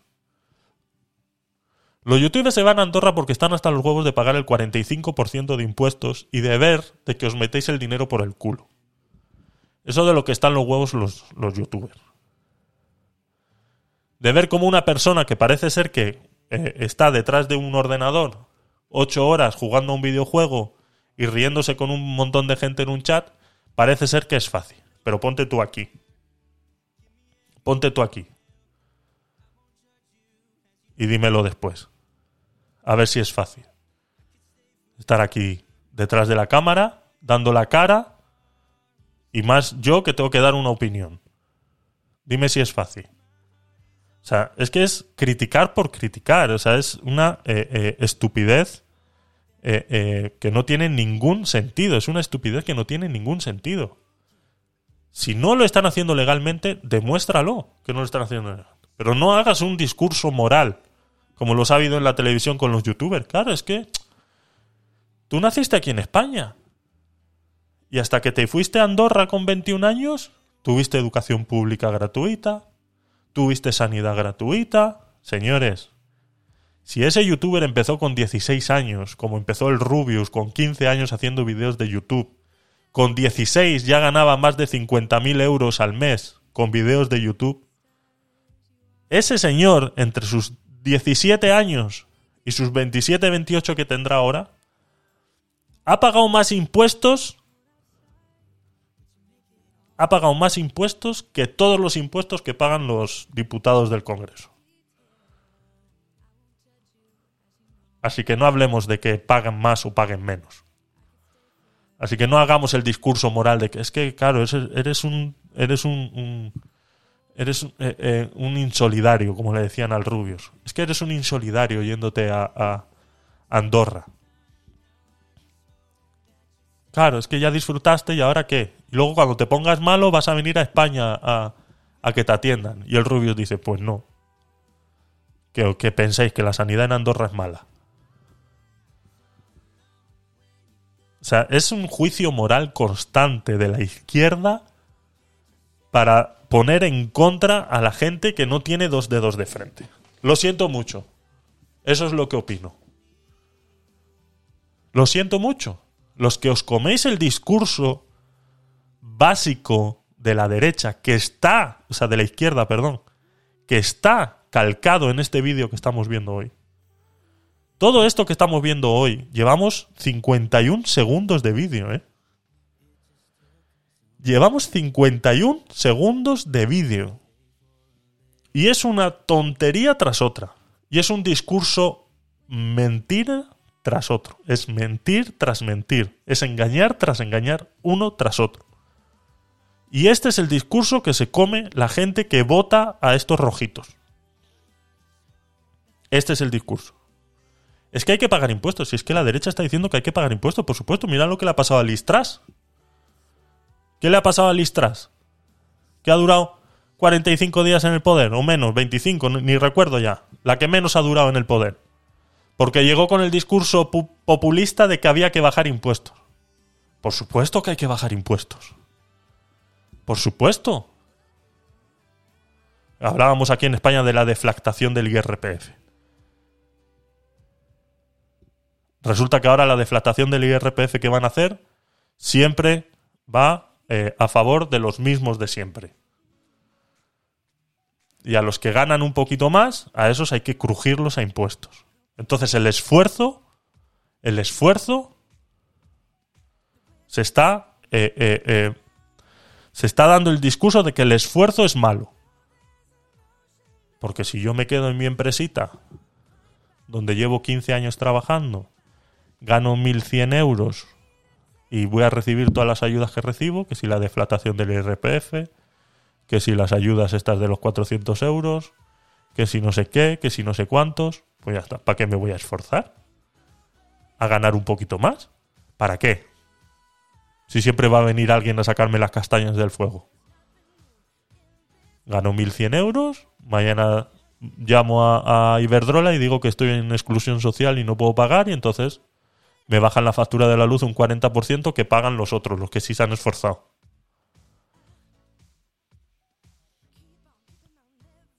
¿Para qué me voy a esforzar? Si yo estoy bien aquí, con mis 1.100 euros y cada dos por tres me dan ayudas y me dan no sé qué y... Yo estoy bien aquí, ¿para qué me voy a esforzar? Si a los que, les, a los que se esfuerzan por querer ganar un poquito más y querer mejorar su, su estado de vida, les están crujiendo impuestos. Y cada vez que hay una ayuda, automáticamente para ellos no va. Quedan excluidos automáticamente. ¿Para qué me voy a esforzar? Eso es. Eso es lo que están haciendo. Eso es lo que están haciendo. Sigamos. ¿Estás en contra del maltrato animal? Perro flauta. Estás en contra del maltrato animal. Que es que no solamente ellos están en contra del maltrato animal. Si cuando la derecha defiende a los toros, no es que estén a favor del maltrato animal, sino que están en contra de que automáticamente se estén prohibiendo cosas sin dar una eh, alternativa. Eso es muy bolivariano, expropiese. Esa, esa casa que tiene ahí dos plantas, ¿por qué tiene dos plantas? No, pues eh, mire, mm, señor comandante general, eh, pues es que es de un es de un dentista que bueno que, que estudió, que tiene su carrera, entonces abajo tiene su clínica y arriba tiene su casa. No, no, no, no, no, no. Estamos viendo que todas las casas tienen una sola planta. Esa expropiese. Prohibido. Usted no puede tener una casa con dos plantas. Quítasela. Listo. A ver, ese que está ahí, ¿por qué? Eso es así. Hay un vídeo en internet del bolivariano este eh, haciendo eso. Entonces, no, no, no, yo no estoy a favor de que se maltraten a los toros en, en las corridas de toros. Prohíbanlas. ¿Y qué, y, qué, y, qué, ¿Y qué hacemos con todas esas familias que viven de eso? ¿Qué hacemos? ¿Qué alternativa les vamos a dar? Eso es, eso, es- eso es problema del gobierno. Eso es un problema que tiene que solucionar el gobierno. Y no se soluciona solamente prohibiendo. No se soluciona solamente prohibiendo. Prohibir no es la solución a todo. Es que si prohibir fuera la solución a todo, es que nos quedamos mejor en nuestras casas porque no tendríamos el derecho de hacer nada. Y repito, el derecho individual es muy importante. Y así mismo como eh, al principio del vídeo decían que la gente tiene derecho a una vivienda digna, pues la gente tiene derecho a trabajar.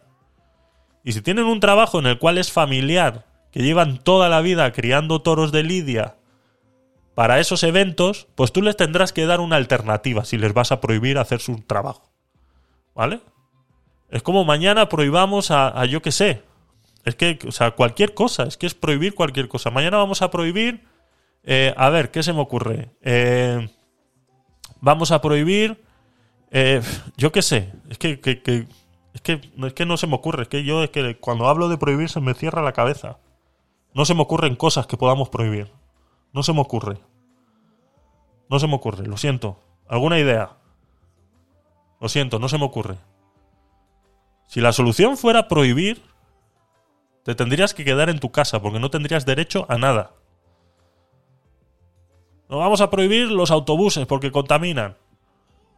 Pues tendrás que darle una alternativa a la gente que utiliza el autobús.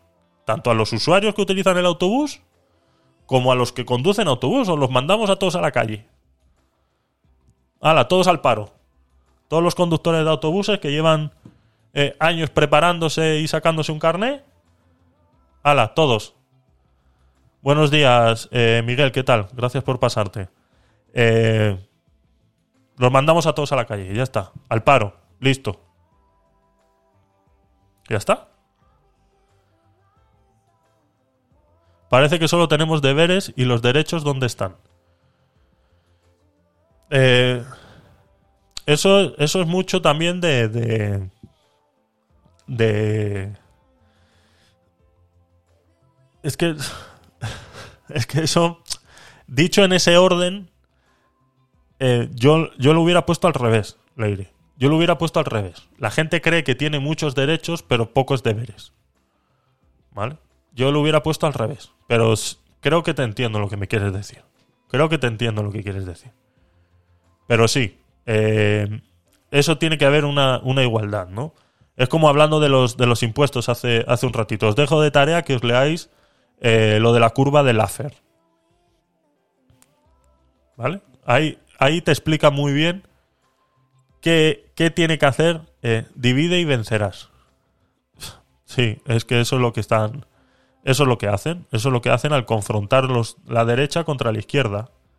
Eso es lo que hace confrontar la derecha contra la izquierda. Sí, una igualdad entre ambas cosas. Correcto. Eso es.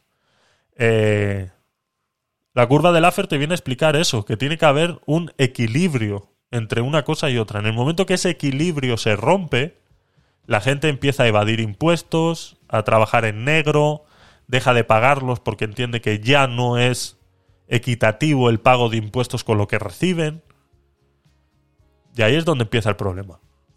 Entonces la curva de Laffer explica muy bien el tema de los impuestos y cómo deberían aplicarse. No es una panacea, no es un libro de instrucciones en el que se tenga que haya un- un- unas cosas que se tengan que seguir, sino que para eso están los políticos a analizar. Entonces es el problema es ese. A ver, sigamos. ¿Estás a favor de que se suban las pensiones más bajas? Yayo flauta. ¿Estás a favor de que se suban las pensiones más bajas? Esto lo hablábamos el martes, el tema de las pensiones y tal, de, y todo eso. No me voy a repetir, pero es, es una estafa piramidal. Entonces ahora, ¿que se tienen que subir las pensiones más bajas? Eh, sí, se tienen que subir las pensiones más bajas. Pero cuando esas pensiones más bajas se sigan subiendo y al final lleguen a alcanzar al que lleva años eh, sin que se les suba, ¿qué va a pasar? ¿Después de ahí se va a empezar a subir a todos por igual? ¿O qué? Y, el poder- y, lo que se ha perdido de poder adquisitivo a esas personas que no se les ha subido la pensión durante X años porque había pensiones más bajas y que había que ta- tratar de igualarlas porque a ellos sí les, les sufren más eh, el- el- la pérdida de poder adquisitivo porque están más vulnerables a, su- a- a que eso suceda, ¿qué va a pasar? O sea, cuando los números no den, ¿qué va a pasar? Te jubilas y es para disfrutar y te pagan menos. Sí, Sí, es que es, es una estafa piramidal. O sea, definitivamente es, es eh, eh, la estafa piramidal eh, legal. Es una estafa piramidal legal. Se dan muchos que cobran 750 euros. Que sí, que sí, sí. Ahí estamos de acuerdo. Si subirlo, hay que subirlo. Está claro que esa gente que gana 750 euros son más vulnerables a cuando sube la inflación y a todos estos problemas que está sucediendo ahora, porque esa gente aunque la gran mayoría tengan sus pisos pagados porque lo compraron hace 50 años, eh, que te venga un recibo de luz de 300 euros, pues te cruje vivo. Eso está claro. Está claro que esta gente que gana 750 euros son más vulnerables a todo esto que el que gane 1200, 1300 o hasta 1800, que es la máxima, creo, si no me equivoco, ¿no? eh, la máxima dentro de los mortales, ¿vale? Que no se nos olvide. La máxima dentro de los mortales. Porque luego están los superhumanos, que son los políticos, que entonces ellos ya tienen eh, eh, sueldos vitalicios, que yo no sé de dónde saldrán, pero al final tendrán que salir de algún impuesto y yo imagino que será de la jubilación, ¿no? Como este último que se hizo el, el Artur Mas y todo eso, que pues que gana eh, 8.000 euros al mes eh, estando jubilado, ¿no? Entonces, bueno. Eh, es así, es así. De la gente, eh, de- del ser humano común y corriente, de los, de los lacayos de este, de este poder, eh, son los que más sufren, ¿no? Entonces, teniendo una pensión de 750 euros, entiendo que sí, que hay que subirlas, por supuesto. Y que la derecha, cuando critica estas subidas, no está criticando que no se les suba, ¿vale? Sino que necesitamos un camino en el cual se vaya definiendo qué se va a hacer el día que. Porque hoy subimos y ya está. Hoy subimos, listo. ¿Y ahora qué? No, no, pues ponemos otro impuesto para seguir subiendo, para seguir subiendo. O pedimos ayudas a Europa y seguimos subiendo. Ya está, si no pasa nada, si esto es cuestión de subir. Si el, el mayor problema del el, mayor problema de los políticos en riqueza es que pueden imprimir dinero, entonces ya está, no pasa nada. Ahora que comentas lo del sueldo de los políticos, no entiendo en qué se han basado para tener ese sueldo para toda la vida. ni tú ni nadie, Leire. Ni tú ni nadie. Eh, según ellos entienden que, como han eh, eh, servido al Estado durante X cantidad de años y han dejado de lado toda su vida, ¿no? Han, eh, eh, han sufrido tanto sirviendo al Estado que se merecen tener un sueldo vitalicio. Yo creo que esa es, ese es su entendimiento, ¿no? Lo, lo vimos cuando analizamos en el aguacate sin hueso el, el tráiler de- del, del documental de Pedro Sánchez, ¿no? De cómo se llena la boca de que ellos trabajan 24/7, ¿no? Y que en cualquier momento tienen que estar dispuestos a atender cualquier necesidad de la ciudadanía, ¿no? Y luego vemos cómo en agosto el Congreso está cerrado, ¿vale? Y ahí no se reúne ni Dios y todas las leyes que hay que tomar eh, cuenta eh, eh, se posponen para septiembre, ¿no? Pero bueno, ellos trabajan 24/7. El único que trabaja 24/7, señor, es un autónomo. Usted no sabe lo que es trabajar 24/7. Pero bueno, ya lo dijimos en ese, en ese vídeo, echarle un vistazo, está en, está en YouTube o en los VOD de Twitch, eh, también lo podéis ver. Si vais a YouTube, pues bueno, las visitas siempre vienen, siempre vienen más. Eh, yo conozco a un alcalde de un pueblo que ganaba 150.000 al año. Que sí, sí, me parece servido. Según esa lógica, todos los trabajadores están generando un servicio, así que todos tendrían que tener un sueldo vitalicio. Claro, y la parte del sueldo vitalicio que tienen todos los demás es la pensión. Ahí es donde viene la, la- famosa pensión. Es- se podría entender como un sueldo vitalicio, solamente que ahí sí ya es un porcentaje. Ahí sí ya es un porcentaje. Lo que hizo Artur Mas antes de jubilarse, eh, cuando estuvo en el poder ahí en Barcelona, fue cambiar las leyes de jubilación de los sueldos vitalicios de los presidentes de, la Generalitat y dijo que... eh, servicio, sí. Eh, sí, creo que te entendí. Eh, antes de antes de jubilarse y de él saber que se iba a jubilar, cambió las leyes de, de la Generalitat a la hora del, del sueldo vitalicio y puso que en la ley ellos iban a llevar el 70% de que del sueldo del presidente y el de la Generalitat que tuviera en ese momento, en el momento que él se jubila, ¿no? Como él se ha jubilado hace cuatro días atrás y el presidente de la Generalitat ahora gana X, pues él se lleva el 70%. No es el 70% de lo que él ganaba cuando era presidente. ¿Vale? Que es lo que sí hace un jubilado, que sí se lleva el 70% de lo que él ha generado como trabajador. No, ellos no. Ellos se han encargado de que fuera el 70% de lo que gana el presidente de la Generalitat actual. Entonces, si él fue presidente hace ocho años atrás, eh, hace dos, dos legislaturas creo que fue, ¿no? hace dos legislaturas atrás y ganaba eh, 100.000 euros, pues él a día de hoy que se jubila tendría que llevarse 70.000 euros, ¿no? Porque es el 70%. No. ¿Qué pasa? Que el presidente de la, Generalitat hoy gana 200.000. ¿Vale? Entonces él tiene una pensión de 140.000. Porque es el 70% de, de, lo que gana el presidente de la Generalitat hoy en día. ¿Vale? Y eso se encargó Artur Mas de hacerlo antes de salir del poder en, en Cataluña. Se encargó de hacer eso. Bueno, ha llegado la que esperaba yo y que seguro se siente más identificada con todo esto que estamos hablando. Hola Merak, nuestra rojita de cabecera acaba de llegar. Bienvenida. Medianoche, ¿qué tal? Eh, Azula, gracias por estar ahí. He visto que has entrado saliendo, entrado saliendo. Mm, Tienes una guindilla ahí en el culete que no te deja estarte quieta. Así que por favor, deja ya de entrar y salir, que suena la puerta cada vez que la abres. Eh, Nickelodeon, gracias por estar ahí. Angelina, gracias. Tazio, gracias por estar ahí. Eva, gracias por estar ahí. Y bueno, todos los que estáis en Twitch, eh, vuelvo a saludar. Leire, eh, Miguel, Lisibet, eh, Aliceidra, que no sé quién es, la verdad, pero siempre está ahí. Y Adelina. Lisibet también está por ahí. ¿Vale? Eh, los que no estáis suscritos, pues suscribiros al canal de Twitch. Arriba tenéis el enlace. Los que estáis en estéreo, lo tenéis arriba en enlace.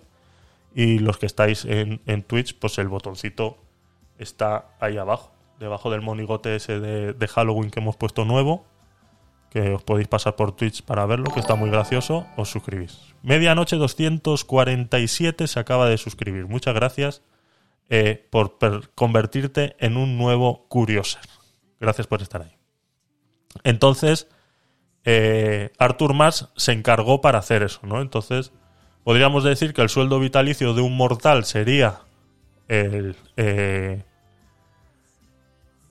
eh, la pensión y los sueldos vitalicios de los, de los presidentes, pues es lo que es lo que es. A ver, tenemos un audio en estéreo, lo voy a poner. Hola, eh, Nickelodeon, te escuchamos. Son personas, Javier, son personas. ¿Tú trabajas en agosto? Pues ellos tampoco. Ya está bien, hombre. Nickelodeon, el defensor de los políticos. Bueno, el defensor de los políticos no. El que defiende que la gente normal que critica a los políticos es igual de mala y de fea que los políticos a los que critica. Un besito. Pues, eh, eh, mm, eh, lamento, lamento informarte que sí, son personas, por supuesto. Pero no vayas eh, moralmente diciendo por ahí que trabajas 24/7. Porque si has escuchado bien mi comentario, ¿vale? Va relacionado a eso. Ahora bien, ahora bien, cuando tú ganas lo que ganas, podrás tener todo el derecho que quieras a tener vacaciones. Pero no te me llenes a mí la boca de decirme que estás 24/7 que estás 24/7 trabajando para el Estado. Porque es mentira, es una puta falacia, es una mierda que te han metido en la cabeza. ¿De acuerdo? Lo dijimos el martes que cuando tú estás librando, porque es domingo, quieres que haya un tío trabajando en el bar para que te, sirva tu copita y tu cervecita y tu tapita. Así que no, no nos toquemos los cojones el uno al otro porque ahí, por ahí sí que no voy a pasar. Y un político, te guste o no, gana 300.000 veces más que cualquier otro currito que está sirviéndote una tapita a ti el domingo porque tú estás librando porque es domingo. Así que no vengamos a ir aquí a hacer juicios morales ni mierdas de esas porque yo creo que nos hemos equivocado de sitio. Y un político podrá ser una persona y todo lo que tú quieras. Pero lo que no se puede dar es clases de moral por ahí diciendo que claro, que es que son humanos también y tienen derecho a descansar. Y una polla tienen derechos. Los derechos los tenemos nosotros, que somos los que realmente trabajamos. Y les ponemos ahí. Y les damos todas las facilidades para que hagan todo ese trabajo. Y pagamos los impuestos que pagamos para que ellos vivan como viven. Porque ya lo he dicho muchas veces yo aquí. A esa gente se le pone ahí para trabajar. Y podrán descansar e irse y coger el Falcon y viajar y hacer lo que les salga de los cojones. Porque para eso pago impuestos. Porque yo pago impuestos para que todos sus problemas familiares y demás no los tengan que sufrir. Yo le pongo ahí al tío para que trabaje por el Estado. Lo que no puedes venir tú aquí es hacer un juicio de moral diciendo que los políticos también son humanos y tienen derecho a descansar. Porque los primeros que hacen ese juicio moral son ellos. Diciendo que trabajan 24/7, uff, no pueden dormir, que no sé qué, que es que tienen que estar pendientes todo el día no sé cuántos. Falacias, mentiras, juicios morales. Es así. Y punto. ¿Que tienen derecho a descansar? Por supuesto. ¿Que son humanos? Por supuesto que sí. Pero no te llenes la boca diciendo que trabajas 24/7 y que estás pendiente todo el día, porque es mentira. Y si has escuchado bien mi comentario, mi comentario iba por ahí. Es mentira. Sale en el tráiler, sale en el tráiler de su documental bonito de Sánchez, diciendo que trabajan 24/7 y que eso es lo bonito de la política. Trabajar 24/7. Pero luego cuando llega agosto, bien que se van todos a descansar. Y el Congreso cierra. Y cuando pasa algo en agosto que nos involucra a todos, nadie deja de hacer su trabajo. Y yo también trabajo. ¿Vale? Y yo tengo un puesto de responsabilidad en la empresa en donde trabajo. Y si yo estoy de vacaciones y si mi empresa pasa algo, yo tengo que dejar mis vacaciones e ir a trabajar. Y ellos no. Ellos cierran todo el Congreso y se acabó. Si este problema de la energía hubiera sucedido en agosto, ¿qué pasa? ¿Hemos tenido que esperar hasta septiembre para hacer lo de la excepción ibérica? Ha sido así. Entonces no hagamos juicios morales. Nickelodeon, lo siento. Pero esos juicios morales tan baratos, eh, lo siento, pero no funcionan. Lo siento, pero no funcionan. Porque si eso fuera así, cerramos el país en agosto y ya está. Lo cerramos. Y ni tú vas a poder ir a un hotel de irte de vacaciones en agosto. Porque esa gente también tiene derecho a descansar en agosto. Y ya está. A ver, Javier, esta gente tampoco gana tantísimo dinero. A lo mejor tú no estás mucho en el mundo corporativo lo que sea, pero tú vas aquí a España, a las empresas buenas y tal, y, hay muchos, bueno, incluso hay profesionales como, yo que sé, como un tío que tiene su propia empresa de, de, de electricista o su empresa de fontanería o lo que sea, que ganan más que muchos, muchos políticos.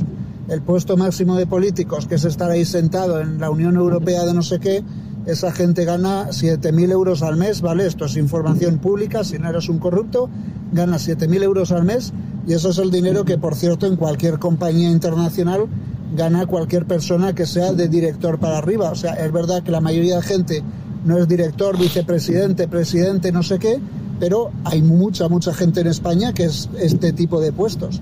O sea que hay muchísima gente en España que gana igual o más que un político. No Sí. son millonarios de ninguna forma. ¿Pero y qué me quieres decir con eso, Miquelodio? No lo entiendo. No lo entiendo. ¿Qué me quieres decir con eso? O sea, que no es suficiente que el presidente del, del gobierno gane 9.000 euros y la presidenta de la comunidad 125.000 al año. Y el presidente del, del, del gobierno 9.000 euros al mes. No es necesario, no, no es suficiente. O sea, es que no entiendo. No entiendo tu discurso del principio con este. No sé qué me quieres decir. Y eso de que yo no sé lo que ganan en una empresa los grandes directivos, mm, te lo acabo de decir. Y si me conoces un poquito, sabes que yo tengo una empresa también. Y pago mis impuestos. Y trabajo por cuenta propia y por cuenta ajena. Así que no te voy a decir que yo sé más que nadie, pero tú tampoco sabes quién soy yo. Entonces, eh, eso de que yo no sé lo que gana un directivo en una empresa y que muchos de ellos ganan más que el presidente del gobierno, por supuesto. Y que entonces que por esa regla de tres que tiene que ganar siempre el presidente del gobierno más que cualquiera de los trabajadores que haya en, el país. Es que no sé lo que me quieres decir con eso, de verdad. O sea, es que ese discurso, eh, eh, no sé, no sé qué me quieres decir con eso. No sé. No sé, la verdad que no lo entiendo. No lo entiendo. Sigamos con el vídeo. ¿Quieres que la policía no te corra porrazos por defender los derechos de los trabajadores? Terrorista. Y si encima quieres que la sanidad siga Dice Miguel en, en, en Twitch, ¿por qué dejan las empresas eh, ganando más? ¿Por qué dejan las empresas ganando más? Eh, los directivos, ¿te refieres, Miguel? ¿Que por qué los directivos de las grandes empresas las dejan si se supone que ganan más que el, que el político? Bueno, eh, ahí ya no, no sé. Cada uno tendrá sus razones de por qué deja o no deja una empresa, ganando o ganando más o lo que sea. No lo sé. Ahí tenemos la el este de, Ciudadanos, ¿no? Que tenía su, su gabinete de, de, de historias y se metió a la política, ¿no? Lo decíamos el martes. Es que el político no solamente está ganando dinero cuando llega al poder, lleva ganando dinero muchos años. Y muchos años de los impuestos. ¿Vale? Porque antes de llegar al poder están en un partido político que recibe subvenciones del Estado eh, para que ese partido político pueda hacer o deshacer. No viven solamente de las aportaciones de sus afiliados. Es igual que los, que los sindicatos, no solamente viven de las aportaciones de sus afiliados. Si vivirían de las aportaciones solamente de sus afiliados, los grandes dirigentes sindicales no estarían ahí. Estarían en otro sitio porque no ganarían nada más que mil euros al mes. Yo he conocido casos que dicen que ganaban más en sus empresas. ¿Por qué lo dejas? Por algo será. Por, por el poder y porque luego vas a tener un sueldo vitalicio que va a ser mayor a cualquier jubilación que puedas tener. Que es así, que es que la política está llena de, de- buitres simplemente. Y, y vuelvo y repito, que llevan ganando mucho dinero y si los partidos políticos solamente se financiaran con lo que aportan sus afiliados, la gran mayoría de los partidos políticos no fueran solventes, habrían desaparecido porque no pueden mantener a tanta gente ahí haciendo lo que hacen. Los sindicatos tres cuartas partes de lo mismo. Es que aquí hablamos de que los políticos son personas y los dirigentes sindicales también lo son. Y yo también. Entonces, si empezamos por la premisa de que son personas, no tienen más derechos que yo. ¿Y sabes qué? Anda, los tienen. Tienen más derechos que una persona normal. Anda. Es que, claro, es que 9.000 euros no es suficiente, ¿no? No es de los que más ganan en España, ¿no? No, lo comparamos con un señor que se ha partido la espalda trabajando. Y yo no digo que ser político no sea un trabajo. Pero no te llenes la boca de que trabajas más que un tío recogiendo en una eh, eh, en, en- temporada de, recoger uvas. Político es un gestor, correcto. Correcto, pero es que no, no, valen ni para eso. Traemos otra vez al listras al tema. No valen ni para eso. Que no se perdieron esa clase de economía esa clase de, de- barrio sésamo donde uno más uno eran dos, se la perdieron. No se pueden bajar los impuestos sin bajar el gasto, y eso le ha pasado al Listras, y ahí está la prueba. Y ahora los rojitos se llenan la boca diciendo: Es que mira, ve, no se pueden bajar impuestos, porque mira lo que le ha pasado al Listras, bajando los impuestos, mira lo que le ha pasado, le ha subido la inflación de golpe en cuatro días. Claro, porque el problema está en bajar impuestos sin reducir el gasto. Y por eso tú escuchas a la derecha constantemente diciendo que aquí tenemos puestos políticos triplicados. Que si el alcalde, que si no sé qué, que si no sé cuánto, que triplicados. Entonces empieza reduciendo el gasto. Y luego baja los impuestos. Pero claro, no se puede bajar los impuestos sin reducir el gasto. Y eso es lo que le ha pasado al Listras. Y ahora están los rojitos ahí dándose. comiéndose la polla unos a otros, diciendo, mira qué bien, ve". Se atragantan. Se atragantan. Ahí, comiéndose las pollas unos a otros. Diciendo, mira lo que le ha pasado al Listras, ¿ves? Por bajar los impuestos. ¿Veis que no se pueden bajar los impuestos? Ese va a ser el discurso de aquí al, fin de campaña de todos estos políticos. Ese va a ser el discurso. Escucharlo ahora. ¿Lo queréis escuchar? Grabarlo. Mirar lo que le ha pasado al Listras por bajar los impuestos. Es que no se pueden bajar los impuestos. Es que el dinero de los ciudadanos está mejor en el gobierno que en el bolsillo de los propios ciudadanos. Está demostrado. Liz Truss duró 15 días en el poder. Está demostrado que eso es así. Porque bajar impuestos... No se puede bajar impuestos sin reducir el gasto. Eso es así. Puestos estos políticos, primero digo que no ganan tantísimo dinero tampoco, que la gente hace un montón de drama con eso. Sí, ahí estamos y de lo acuerdo. segundo es que eh, también viajan un montón, cosa que a lo mejor tú y yo por nuestro trabajo tenemos que hacerlo, a lo mejor no. Es verdad que hay muchos vendedores y todo esto que también viajan la leche, y, o, o camioneros o lo que sea, pero el caso es que es una de las características de este trabajo, Por que supuesto. tienes que viajar mucho, que tienes que estar y estar de buenas con un montón de gente que te toca los cojones. O sea, tienes que ser muy político, ¿no?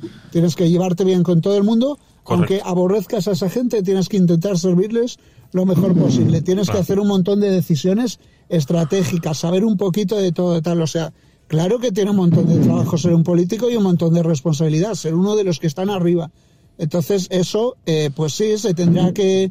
Si, si estás llevando, entre comillas, una empresa de 50 millones de personas como España, pues tendrás que cobrar bien, igual que cobra bien el de Nestlé. Claro, por supuesto, que sí, estamos de acuerdo. Pero tenemos que tener en cuenta también una cosa. Que esos 9.000 euros que gana el presidente son limpios de polvo y paja. ¿Vale? Porque él no tiene un solo gasto.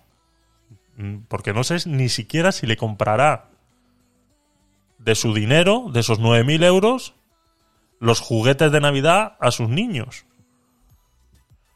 ¿Vale? Ni siquiera sé eso. Entonces, eh, no solamente ganan 9.000 euros, sino todo lo que no gastan. Y sí, que es un trabajo complicado, que tienen que estar ahí, que viajan mucho y que tienen que caerle bien a todo el mundo. Ser políticamente correcto, como lo hemos dicho, por supuesto. Y yo no digo que no. Y es que yo no estoy menospreciando un puesto político, ni estoy menospreciando su trabajo, ni nada por el estilo. Lo que no voy a permitir es que se haga un juicio de moral contra los trabajadores, diciendo que ellos son unos pobrecitos y que trabajan mucho. Eso es lo que no voy a permitir. Porque el que te ha puesto ahí soy yo. Y no voy a permitir que una vez... o sea, es que es morder la mano del que te da de comer. El que te ha puesto ahí soy yo. Y no puedes venir después de que yo te he puesto ahí, desde un atril, a decir que tú trabajas más que, que yo, que estoy aquí abajo, que es el que te ha puesto a ti ahí. Eso es lo que no voy a permitir. Ese juicio de moral que se hace contra los trabajadores y que ellos son muy pobrecitos y de todo lo demás, eso es lo que no voy a permitir. ¿Que podrían ganar más? Pues igual sí. Pero como cualquier otra persona, se lo tendrán que ganar. Tendrán que demostrar que realmente están haciendo el trabajo que deben hacer. Por su país. Por España y por todos los españoles. Y no solamente por los que le votan a él. Que es lo que está haciendo últimamente. Porque tú dime a mí. Hacer una deflactación del IRPF y que solamente le toquen a una cuarta parte de la población, dime si no es buscar el voto. Hacer una ayuda de los 400 euros y que solamente le toque a una parte de la población, dime si no es buscar votos. Poner leyes feministas y todo esto que están haciendo, dime si no es buscar votos. Todo lo del LGTBI y todo lo demás, dime si no es buscar votos. Ese señor tiene que ser presidente de todos los españoles, tanto el que le ha votado como el que no. Y se demuestra que no. Y pasa cuando están los rojos y pasa cuando están los fachas. Pasa cuando está la, la derecha y cuando está la izquierda. Me da exactamente igual. Pasa exactamente igual. Y ya está. Y llegan al poder diciendo que van a hacer y deshacer y luego resulta que no hacen ni deshacen nada siguen dándole vueltas a la rueda, exactamente igual de como la dejó el otro, con algunos detalles que bueno, que ahora pues sale el otro, el del PP, diciendo que claro, que lo que se está haciendo está mal, pero a ese le quiero ver yo cuando llegue al poder, a ver qué va a hacer. A ver si todo eso que dice que está mal, automáticamente lo va a derogar. Me gustaría ver. Al final no lo hacen, es así. El Pablo Iglesias, comunista, hasta más no poder en to- toda su precampaña antes de llegar a ser vicepresidente. Comunista. Y la gente le votó. Comunista.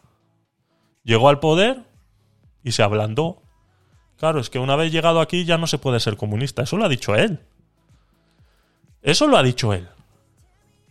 Anda, entonces el comunismo no es tan bonito como lo pintan. Resulta que no se puede hacer. Los fachas se llenan la boca diciendo que van a hacer y deshacer. Los quiero ver si algún día se les da la oportunidad de ir a, de presidir este estado. Les quiero ver a ver si de verdad van a hacer algo. No hacen nada al final. Al final no hacen nada. Porque son todos unos corruptos. Son todos unos vividores. Simplemente están luchando para llegar ahí y llevarse un sueldo vitalicio el día de mañana. Y ya está. Y es que es así. Y ese es el problema que tenemos en España. A ver, tenemos un audio. Tachio. Hola, ¿qué tal? Ahora que hacen una similitud entre ah, un país y una empresa, pues podría ser interesante aplicar algo que se hace en muchas empresas, ¿no? Cuando una empresa te contrata Sí. y te da un sueldo y te dice, ok, ese va a ser tu sueldo base, y conforme los resultados, pues vas a más o vas a menos. Sería interesante hacer lo mismo, ¿no? Con todos los congresistas y, y presidentes y demás. Sí.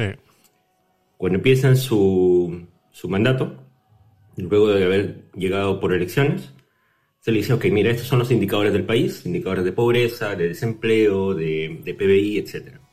Conforme esos indicadores suben o bajan, tu sueldo sube o baja. Entonces la pregunta sería, desde que empezó su gobierno, porque yo no soy español, desde que empezó su gobierno, ¿cómo dirían que están los, los índices, estos índices respecto a cuando inició el gobierno ahora? Si tuvieran que. Si, si entraríamos en ese juego en el que se le podría bajar el sueldo a alguien porque no cumple con las. Con, con- con- con las ideas de como tú estás contando, ¿no? Pues bajar el, el- eh, la inflación, bajar el, el, gasto. El gasto. Este de. Joder. Eh, bueno, eh, ese. Ese. Eh, todo lo que sea relacionado con todo eso. Si fuera así y a día que entró ganaba 9.000 euros, pues hoy le tendríamos que dar eh, 900. 900 euros. Si pudiéramos bajar el sueldo por toda la gestión que ha hecho, porque ha sido al revés, ha superado el gasto. Ha subido el gasto. Entonces, por esa regla de tres, tendría, hoy estaría ganando 900 euros. Si fuera así. Porque es que no, ha sido, ha ido a aumentar el gasto. En vez de reducirlo, ha ido a aumentarlo. Que se encuentra en una posición en la que, eh, como estábamos comentando antes, hay mucha parte de la población en la que se está viendo vulnerada por el tema de la inflación, la energía, todo eso, lo demás, y entonces se ha tenido que subir el gasto para poder tener más gasto social y poder ayudar a estas familias. Pues yo creo que eso, yo creo que todos lo podemos entender si eso es así. Y entonces igual podríamos darle un beneficio de la duda de que en este momento igual sí había que subir el gasto para poder luchar contra ese problema. El problema es que los índices de pobreza no se han, no se han reducido. O sea, ese gasto de más que se ha aumentado para ayudar a estas familias que están eh, más vulnerables, resulta que las colas del hambre han aumentado. ¿no? Estamos viendo familias que no han tenido nunca la necesidad de pedir una ayuda de comida y hoy en día se están viendo en la necesidad. Entonces, mm, es una por aquí y otra por allá. Yo creo que no es un... A ver, no es un momento muy agraciado para ningún político ninguno está eh, preparado para esto que estamos sufriendo ahora, tanto la pandemia como la guerra de Ucrania y demás. Nadie está preparado para esto, ¿de acuerdo? O sea, también criticar por criticar eh, no es justo, no es justo, porque vuelvo y repito, o sea, habría que ver a cualquiera de otros de esos que critica eh, cómo lo está haciendo, qué hubiera hecho en estas circunstancias, ¿no? Y lo hemos dicho muchas veces, pues como le pasó a Aznar con el tema de las bombas en Atocha, y que resulta pues que le pasó, pasó, estaba él ahí y pasó y, su- y- sufrió lo que sufrió políticamente porque él estaba ahí. Y a Sánchez le está pasando más o menos lo mismo, estaba ahí en el momento en el que eh, ha pasado todo lo que ha pasado, ¿no? Y entonces se puede criticar o no, pero siempre hay que ser un poco eh, eh, eh, condescendiente con ese tema, ¿no? A ver, Leire nos dice en Twitch, aunque tengan que trabajar supuestamente, entre comillas, tantas horas y necesiten llevar a cabo un trato cordial con todo el mundo, creo que está más que bien pagado. Y de hecho, en base a eso, muchos médicos, enfermeros, camareros, empresas familiares tendrán que recibir un sueldo parecido o más alto. Exactamente, es que 9.000 euros al mes, eh, por mucho, eh, vuelvo y repito, son libres de polvo, de polvo y paja.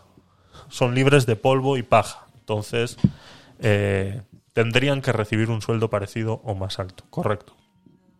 Eh, son libres de polvo y paja. Entonces no solamente ganan los, los 9.000 euros, sino todo lo que no gastan. Entonces, empezando por un alquiler, ¿no? Que lo, lo, lo hablaremos en, en un próximo podcast night. Eh, hablaremos sobre los temas de alquileres y, y cómo están y cómo es vivir en una ciudad eh, como Barcelona o Madrid y, cómo tendrían que estar los sueldos o no, o lo que tendría que eh, ceder una persona o no. Entonces, todos esos problemas el presidente del Estado no los tiene. ¿vale? Tiene una casita, un casoplón, donde no tiene ningún tipo de gasto. Entonces, eh, todo eso también lo pagamos nosotros con nuestros impuestos. Entonces, eso de 9.000 euros, bueno, habría que sumarle todo lo que se ahorran eh, para ver realmente cuánto, cuánto ganan en realidad, ¿no? Es que de eso se trata.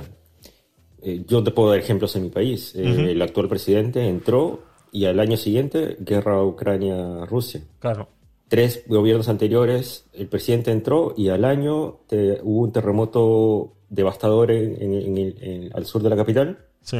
que o sea, fue, fue algo totalmente imprevisto. De eso se trata. Justamente mi idea es que solo deberían buscar llegar buenos gestores. Yo no tendría ningún problema de pagar 9.000 o 7.000 euros, bueno, o lo equivalente en mi país, a alguien que yo sé que es un buen gestor, que es una persona técnica que va, que sabe manejar Claro. situaciones y que antes de llegar a un puesto como este, de un país, sabe o previene, prevé que algo puede pasar al día siguiente que él se instala. Sí, y que él sí. debe tener la entereza de poder manejarlo. De eso se trata. Por eso es que yo estaría feliz Ya. de pagarles, pero no estoy feliz de pagar a un grupo de incompetentes que a la, primera problema se derrumban. Sí, ahí tienes toda la razón. Estamos completamente de acuerdo que un buen gestor tiene que ser capaz de, de solventar todas esas cosas, ¿no? ¿Cuáles han sido las reacciones a la pandemia de muchas empresas? Pues despedir mucha gente. Igual eh, eh, reducir el gasto de- del gobierno hubiera sido una buena opción. Pero eh, volvemos a lo mismo, ¿no? Entonces, eh, sí, eh, compararlo con una empresa está bien como parte de pedagogía y de intentar eh, analizarlo, ¿no? Eh, tenemos que tener en cuenta también, eh, tendríamos que tener en cuenta también eh, todas las, las cosas en contra que estarían al ejecutar 100% como si fuera una empresa, un Estado, ¿no? Eh, derechos que se perderían eh, y demás, ¿no? Toda la gente que habría que mandar al paro, eh, por eso, ¿no? Entonces, si una empresa en la pandemia dejó de producir y tuvo que cerrar, el gobierno que tendría que echar echar a trabajadores del Estado y mandarlos al paro, entonces el paro crecería. Se puede hacer, se puede hacer. Es una analogía válida como para entender qué se podría hacer, pero no es tan fácil en un gobierno eh, donde eres eh, eh, representante de 45 millones de personas, ¿no? No es fácil. Es más fácil, eh, por muy grande que sea tu empresa y tengas 5.000, 8.000 trabajadores, es más fácil cerrar una planta de producción en, en- el norte de, de España y echar a mil personas a la calle y aún así eh, la empresa se mantiene a flote y reduce el gasto. Pero en un estado no es tan, no es tan sencillo, ¿no?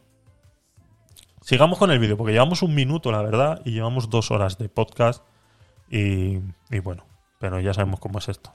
Lo ha avisado, al principio él lo ha avisado que iba a estar complicado este vídeo porque es que es una tras otra, es una tras otra. Son dos minutos 42 segundos de, de- de cosas sin sentido. Siendo pública, la educación de calidad y que haya becas para los más vulnerables, más que rojo, subvencionado. Lo mismo, volvemos a lo mismo, ¿no? La gestión de la sanidad pública, la gestión de la educación, eh, gestión, gestión y gestión. Cuando la gestión se hace mal, el dinero se desperdicia y no se consiguen las, las metas necesarias, ¿no? La gestión de la educación, pues nos encontramos con que ahora eh, las nuevas leyes de la reforma de educación, pues eh, la, la clave es no dejar a nadie atrás. Y no dejar a nadie atrás eh, interfiere en que ahora todos somos, como le decía Pérez Reverte en un en, en el periódico este que escribe, lo decía, ¿no? Ahora somos un país de genios, ¿no? Entonces, si antes una persona repetía al, repetía de curso porque no superaba las tres asignaturas, ahora esas tres asignaturas se pasan de largo y el, el niño sigue pasando de curso aunque haya cateado tres asignaturas, ¿no? Entonces, eh, si antes eh, la media de coeficiente intelectual en España tenía una cifra, pues ahora resulta que cuando se hagan ahora los exámenes a fin de año, estos que se hacen en Europa, eh, analizando, pues veremos el resultado, ¿no? Si estamos, eh, pues eso, eh, pasando de curso a la gente porque no se puede dejar a nadie atrás. Entonces hemos reducido la calidad educacional del país con la excusa de no dejar a nadie atrás, ¿no? Entonces eso es una gestión. eh, yo creo que la educación es algo que tendría que sacarse de la política, es algo que, que tiene que estar fuera, fuera, completamente fuera de la política. O sea, no, no deberíamos dejar a los políticos cambiar esas, esas leyes y esas normas porque eh, al fin y al cabo es lo único que están consiguiendo eh, es eso, ¿no? Lo único que están consiguiendo es eso. Que, aparentar un país de genios porque todo el mundo pasa de curso y nadie se queda atrás, ¿no? Y bueno, y ya sabemos cuál es el problema, que luego cuando esos niños salgan al, al mundo laboral y a la vorágine que es conseguir trabajo, eh, pues se van a encontrar con muchos problemas, ¿no? Y no solamente de educación, sino de, de valores, ¿no? De valores, de que todo, pues, aunque catees y, y- no te esfuerces, pues, eh, pues eh, es así, ¿no? Eh, un segundo, pues estoy recibiendo una llamada importante. Eh, ahora vuelvo, os pongo un poquito de musiquita y, y demás, ¿vale?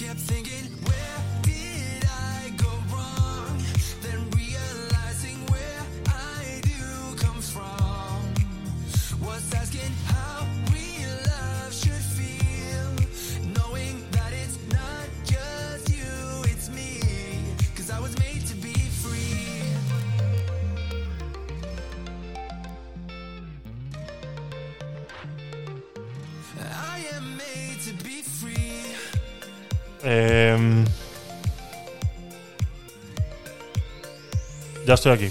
Eh, pero... eh,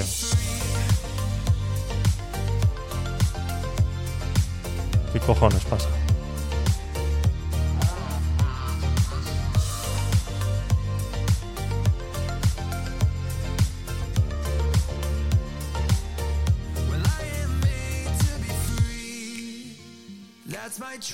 Leire, dime si me ves ahí en Twitch, por favor, que se ha vuelto a caer. Yo no sé qué está pasando últimamente. Los tres últimos directos que estamos teniendo. eh, cuando llegamos. Vale. Cuando llegamos al. Pero se ha caído. Ha habido un momento que se ha caído, ¿no, Leire? Sí, sí. Ahora sí. Claro, es que ha habido un momento que se ha caído. Y llevamos en los tres últimos directos que cuando llegamos a las dos horas más o menos. Eh, no sé por qué se cae el directo en Twitch. O sea, eh, no sé. ayer, el viernes, sí fue porque se. Parece ser que se me cayó el internet. Y. Pero la verdad que no lo entiendo. No sé qué está pasando. No sé qué está pasando. Y eso se me está. Me está. Me está jodiendo la edición porque tengo que estar empatando vídeos y unos minutos, sí, sí. Eh, lo que le ha costado volver a enganchar. Y, y es que no sé si va a ser el OBS. No sé si va a ser el OBS, porque es el OBS el que deja de transmitir por alguna razón. eh, se me cae, se me cae. El OBS a las dos horas, eh, no sé qué está pasando. Bueno, eh, nada, cositas, atendiendo llamaditas como, pues eso, pues es lo que tiene eh, lo que hablábamos antes. Entonces, eh, hay que seguir atendiendo a la gente. La vida de, de- tener empresas y cosas de esas es porque estás maldito. yo creo que sí, Azula, yo creo que sí. Yo creo que sí, que algo, algo está pasando. A las dos horas eh, me convierto en, en un ser eh, maldito y, y me cortan la transmisión. Me cortan la transmisión. De verdad que no lo entiendo. Eh, sí, navaja con toda esa gente. Ay, Dios mío. Vale, sigamos eh, eh, viendo el vídeo. Eh, ¿Por qué es eso? Eh, a ver, aquí estábamos. Y encima querrás que la información en la televisión sea veraz y que en la escuela se cuente la historia de España tal y como ocurrió y que los periodistas sean independientes, vigilen al poder y si tienen una información burda, que no vayan con ello. Y por todo eso sé que O sea, que, y querrás que los periodistas sean independientes y que la información no sea no sé qué, pim, pam, bla, bla, bla, bla, bla. Pero ¿qué está diciendo? O sea, ¿por qué se cree siempre... ¿Por qué se cree siempre que ellos son los únicos que defienden eso? Pues no lo entiendo. Si son ellos los que le han dado 35 millones de subvenciones a las televisiones ahora con la pandemia. No lo entiendo. ¿No se supone que están los rojos al poder ahora mismo? Los socialdemócratas estos del PSOE. ¿No se consideran rojos eh, socialistas? Si ellos son los que le han dado 35 millones de euros a las televisiones en subvenciones. ¿De qué estamos hablando? Que los demás no, no, no, creemos, no queremos eso. Que sean independientes. Para que esta gente sea independiente hay que dejarla de subvencionar. Y que se valgan por sus propios medios. No venden publicidad, pues que la vendan más cara si la tienen que vender. ¿Por qué hay que darles 35 millones de euros a toda esta gente? Y aún así exigir que sean independientes. ¿Cómo van a ser independientes si les está subvencionando? No pueden ser independiente una televisión si le estás subvencionando. Y si le estás diciendo, mm, no puedes hablar de esto porque entonces eh, mañana si pasas por una crisis no te voy a rescatar, ¿no? Que es lo que ha pasado con las televisoras y esos 35 millones. Que las han rescatado. Las han rescatado. Entonces, no entiendo. No entiendo esto, esto de que no, y querrás que las televisiones sean. O sea, son ellos los únicos que defienden que las televisiones sean independientes y la derecha no. La derecha quiere que no sean independientes. Pero que sois vosotros los que le habéis dado 35 millones de euros en la pandemia a las televisiones porque estaban que quebraban. Porque claro, como ya la gente no se podía publicitar en las televisiones, porque ¿qué te vas a publicitar? Algo que la gente no puede ir a comprar porque está todo cerrado. Pues entonces todas las marcas dijeron, paramos la publicidad. Eh, bienvenido al mundo laboral, al mundo de las empresas, señores directores de televisoras.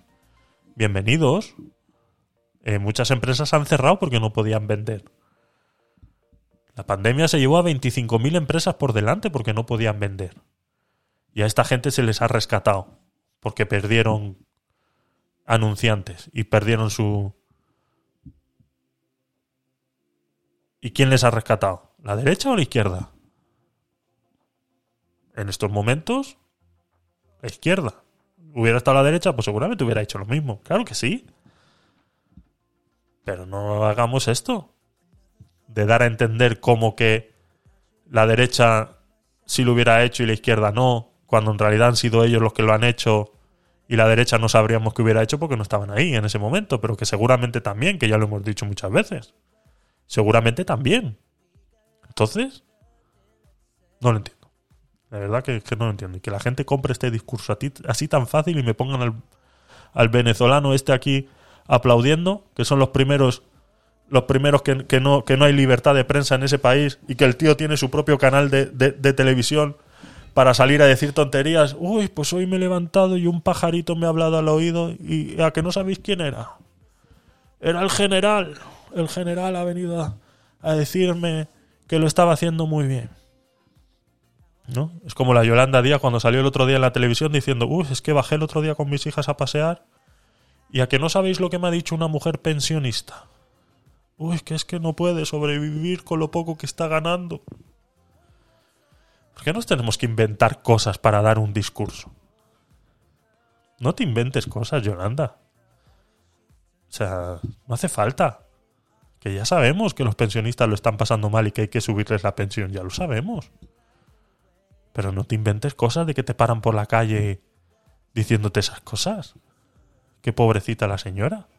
Que es que, claro, yo iba con mis hijas por la calle, que iba al supermercado, claro, y me encontraba a la señora. Pues esto igual, el del pajarito. Igual, uff, se me puso un pajarito aquí en el hombro y me dijo al oído, ya que no sabéis quién era el general. Pues igual, este tiene una televisión para él solo. Para salir a decir las tonterías. O el otro para decir que sin corbata ahorramos energía. Que es que es una analogía que no se entendió.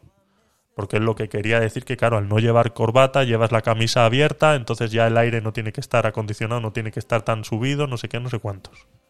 Es una analogía que los demás no entendimos y criticamos una tontería como salir en la tele a decir que para que tengamos el aire acondicionado a, a, a 25 en vez de 21, eh, en las empresas había que quitarse las corbatas, ¿no?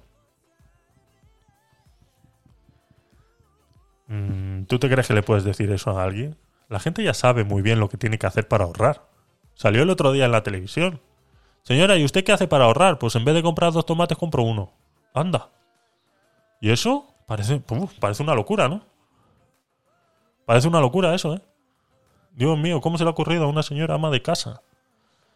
Una señora ama de casa que, ¿cómo se le ha podido ocurrir esa locura tan grande, Dios mío? Que para ahorrar en vez de comprar dos tomates compra uno. Y que en vez de comprar carne compra pescado. Y que en vez de... Señores, que ya la gente sabe muy bien lo que tiene que hacer para ahorrar. Que no tiene que salir un tío en, en televisión a decir, nos quitemos las corbatas. Una empresa sabe muy bien lo que tiene que hacer para ahorrar cuando le suben el recibo de la luz. El problema es que cuando te lo suben un 300%, pues tú me dirás, ¿qué hacemos? ¿Qué hacemos cuando te suben el recibo de la luz un 300%? Ahí es donde él, él tiene que estar al, al tanto y adelantarse a esa situación. Y no llenarse la boca de la excepción ibérica. No, es que vamos a poner el tope del gas a 40 euros. Hostias. Tope del gas a 40 euros. O sea, eso quiere decir que a mí me va a bajar el recibo de la luz 30 euros. Si pagaba 90, ahora voy a pagar 60. Uf, qué bien, ¿no? Pues ala. Resulta que no, que pago los 90 más la excepción ibérica que son el doble. O sea, pago 100, 180. Anda. Que la excepción ibérica la estoy pagando yo también. No sé. que eres un rojo amigo de Venezuela. Amigo Porque de- eso de defender que da igual donde nazcas, qué color de piel tengas, cuál sea tu forma de amar, de expresarte o tu identidad y que tengas derecho a vivir dignamente, es que eres un buenista de manual. Eres un buenista de manual. Le decía yo a un, a un colega el otro día que decía, eh, eh, no sé qué estaba hablando de, de, de la- de las personas morenas, ¿no? Y le digo, yo, es que tú eres un racista. Y dice, yo no soy racista, yo lo que soy es ordenado. es, es una manera graciosa de decirlo. Es una manera graciosa de decirlo. Y esto es lo que la izquierda utiliza como recurso para atacar a la derecha pensando que ellos son racistas y xenófobos y que no queremos una inmigración y demás. Lo que no se quiere es una inmigración descontrolada. ¿De acuerdo? Que la gente que lleva haciendo la cola vengan otros y se la salten. Y para, para entender eso, lo primero que hay que hacer es ser inmigrante en otro país. ¿Vale? Entonces, yo creo que las personas que defienden que cualquier persona pueda saltarse la valla y automáticamente se le den todos los derechos que tiene cualquier persona en ese país, lo primero que tiene que entender y que debería vivir en sus propias carnes es eh, ser inmigrante en otro país que no sea España. ¿Vale? Yo creo que eso es, eso es lo principal. Ser inmigrante en otro país que no sea España. Yo he sido inmigrante en otro país que no es España. Y no recibes la misma ayuda que recibes aquí. independientemente de estemos de acuerdo o no lo estemos. No recibes ni siquiera un ápice de la ayuda que puedes recibir aquí. Ni siquiera un ápice. En Panamá, tú eres un inmigrante y tienes que pagar todos los años una tarjeta de residente en la que, bueno, lo vas dividiendo cada tres meses y, pero vamos, echando, echando cuentas son unos 2.500 dólares al año que tienes que pagar para que te renueven tu tarjeta de inmigrante, que es una tarjeta que es lo que viene siendo el NIE aquí, ¿no? Lo que se le da gratuitamente a cualquier eh, a cualquier inmigrante que cumpla un mínimo de requisitos. Allí son 2.500 dólares al año para renovar un carnet que te da permiso a ti a estar ahí, ni siquiera a trabajar, porque eso es otro. Eso es otro permiso que te tienen que dar. No, no, ese solamente es para estar ahí. Y aquí el NIE, en la gran mayoría de sus casos, porque hay varias versiones, es gratuito, pagas 40 euros, que es la tasa de- del ciento. Del. del 190, ¿no? Del 190, el 290. La tasa que pagas de. de inmigrantes son 40 euros. eh, en algunos son hasta 24, mucho menos. Y ya eso, en la gran mayoría de, los, de las versiones que hay de NIE, ya tienes derecho a trabajar inclusive. Entonces ya solo con eso ya tienes más derechos que en cualquier otro país. Ahora bien, para conseguir esos derechos hay que entrar eh, legal al país. Hay que entrar por un aeropuerto. Hay que entrar registrado y con una visa. Lo que no puede ser es que saltando la valla tengas los mismos derechos. Que llegando en patera tengas los mismos derechos que una persona que lo ha hecho todo legalmente. Eso es lo que no puede ser. ¿Vale?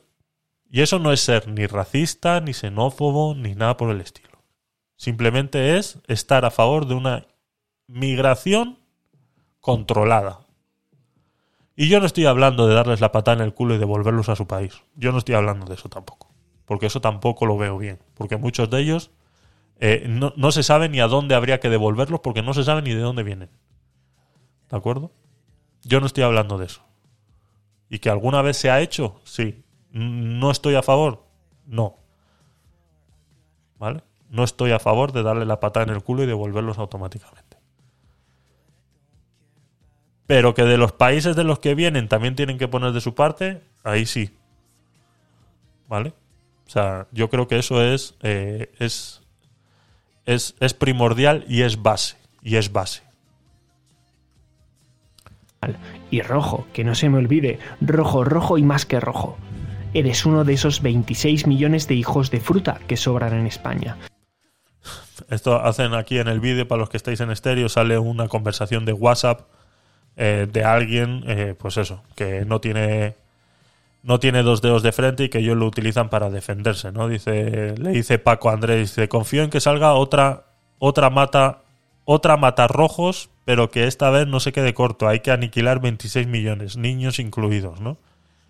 Y Andrés le dice, Paco, por Dios, los niños es lo único inocente que nos queda. Uno de esos exagerados Hay una conversación de WhatsApp que eh, no sabemos ni siquiera si es real, pero bueno, de que eh, no, no, no seamos tampoco...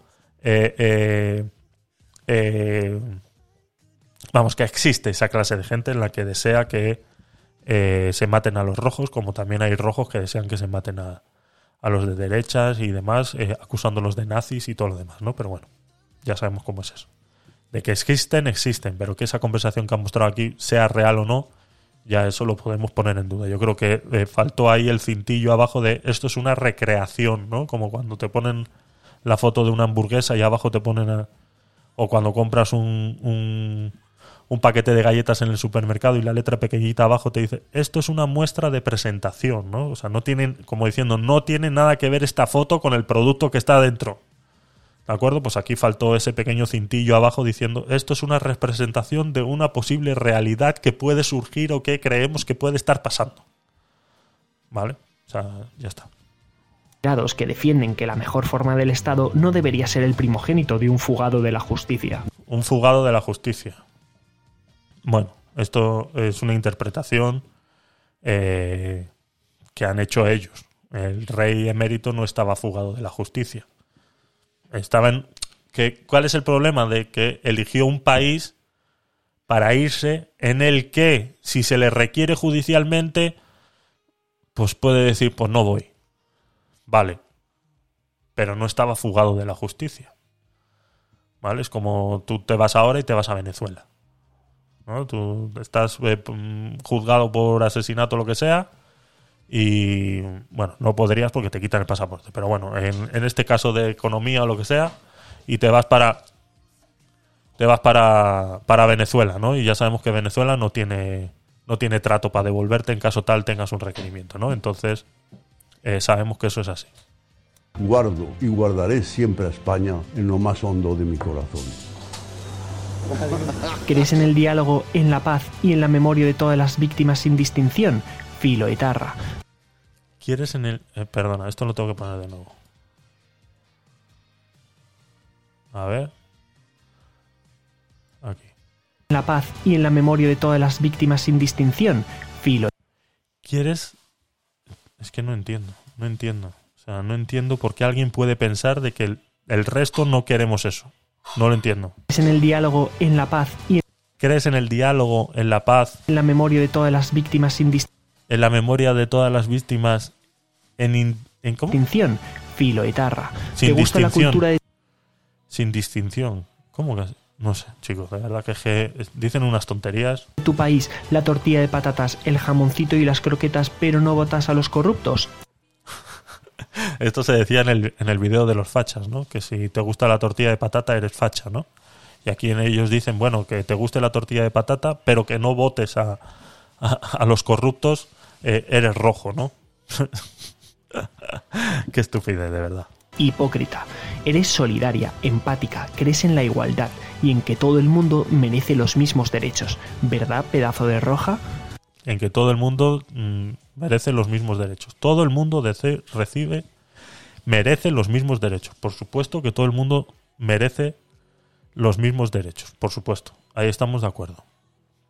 Pero no puedes pensar que si estás cumpliendo una ilegalidad, como lo hemos dicho antes, tengas los mismos derechos. Mm, lo siento. Ahí, en el momento que tú estás eh, eh, ocurriendo una ilegalidad, eh, dejas de tener los mismos derechos. Lo siento. Ahí no hay. No, o sea, eso es innegociable. Eso es así.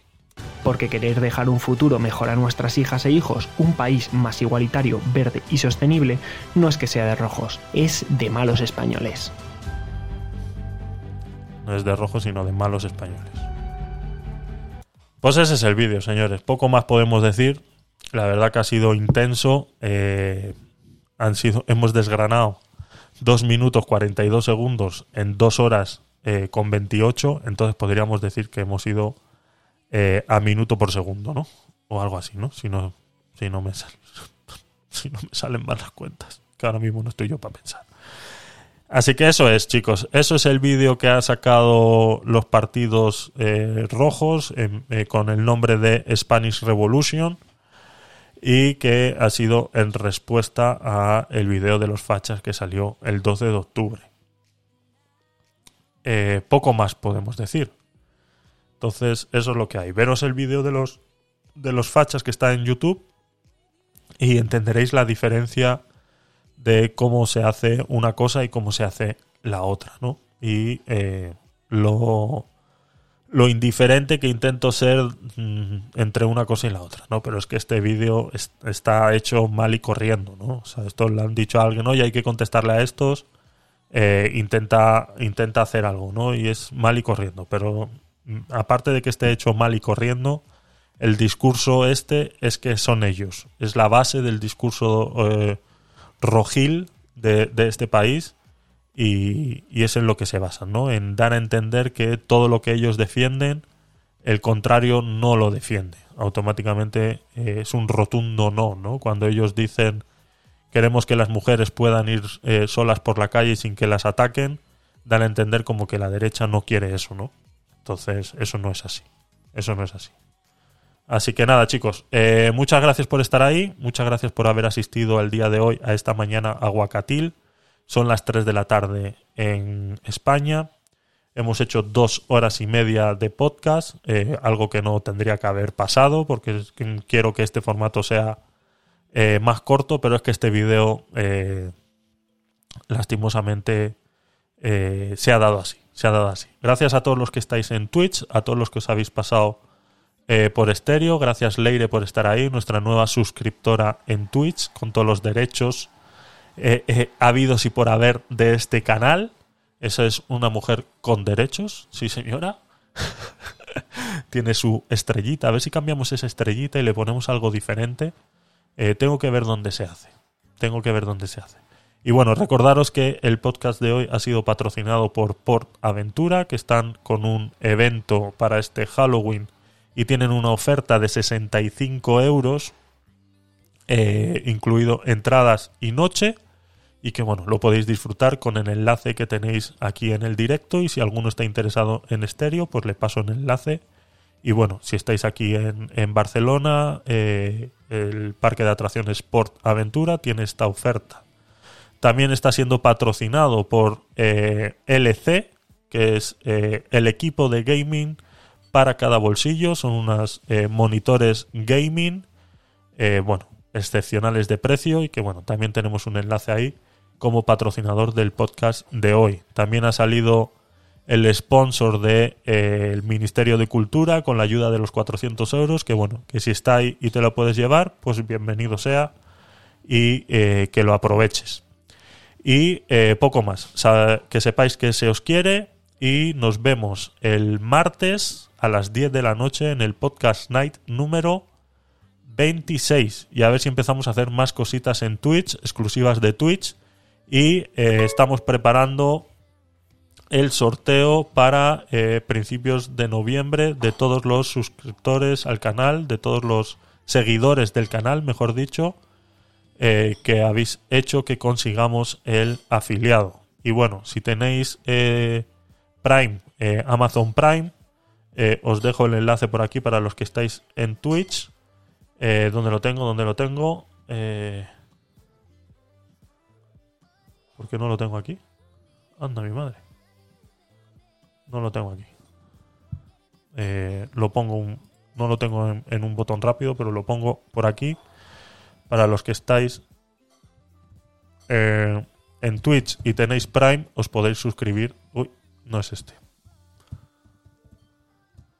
Os podéis suscribir eh, sin problemas, completamente eh, gratuito.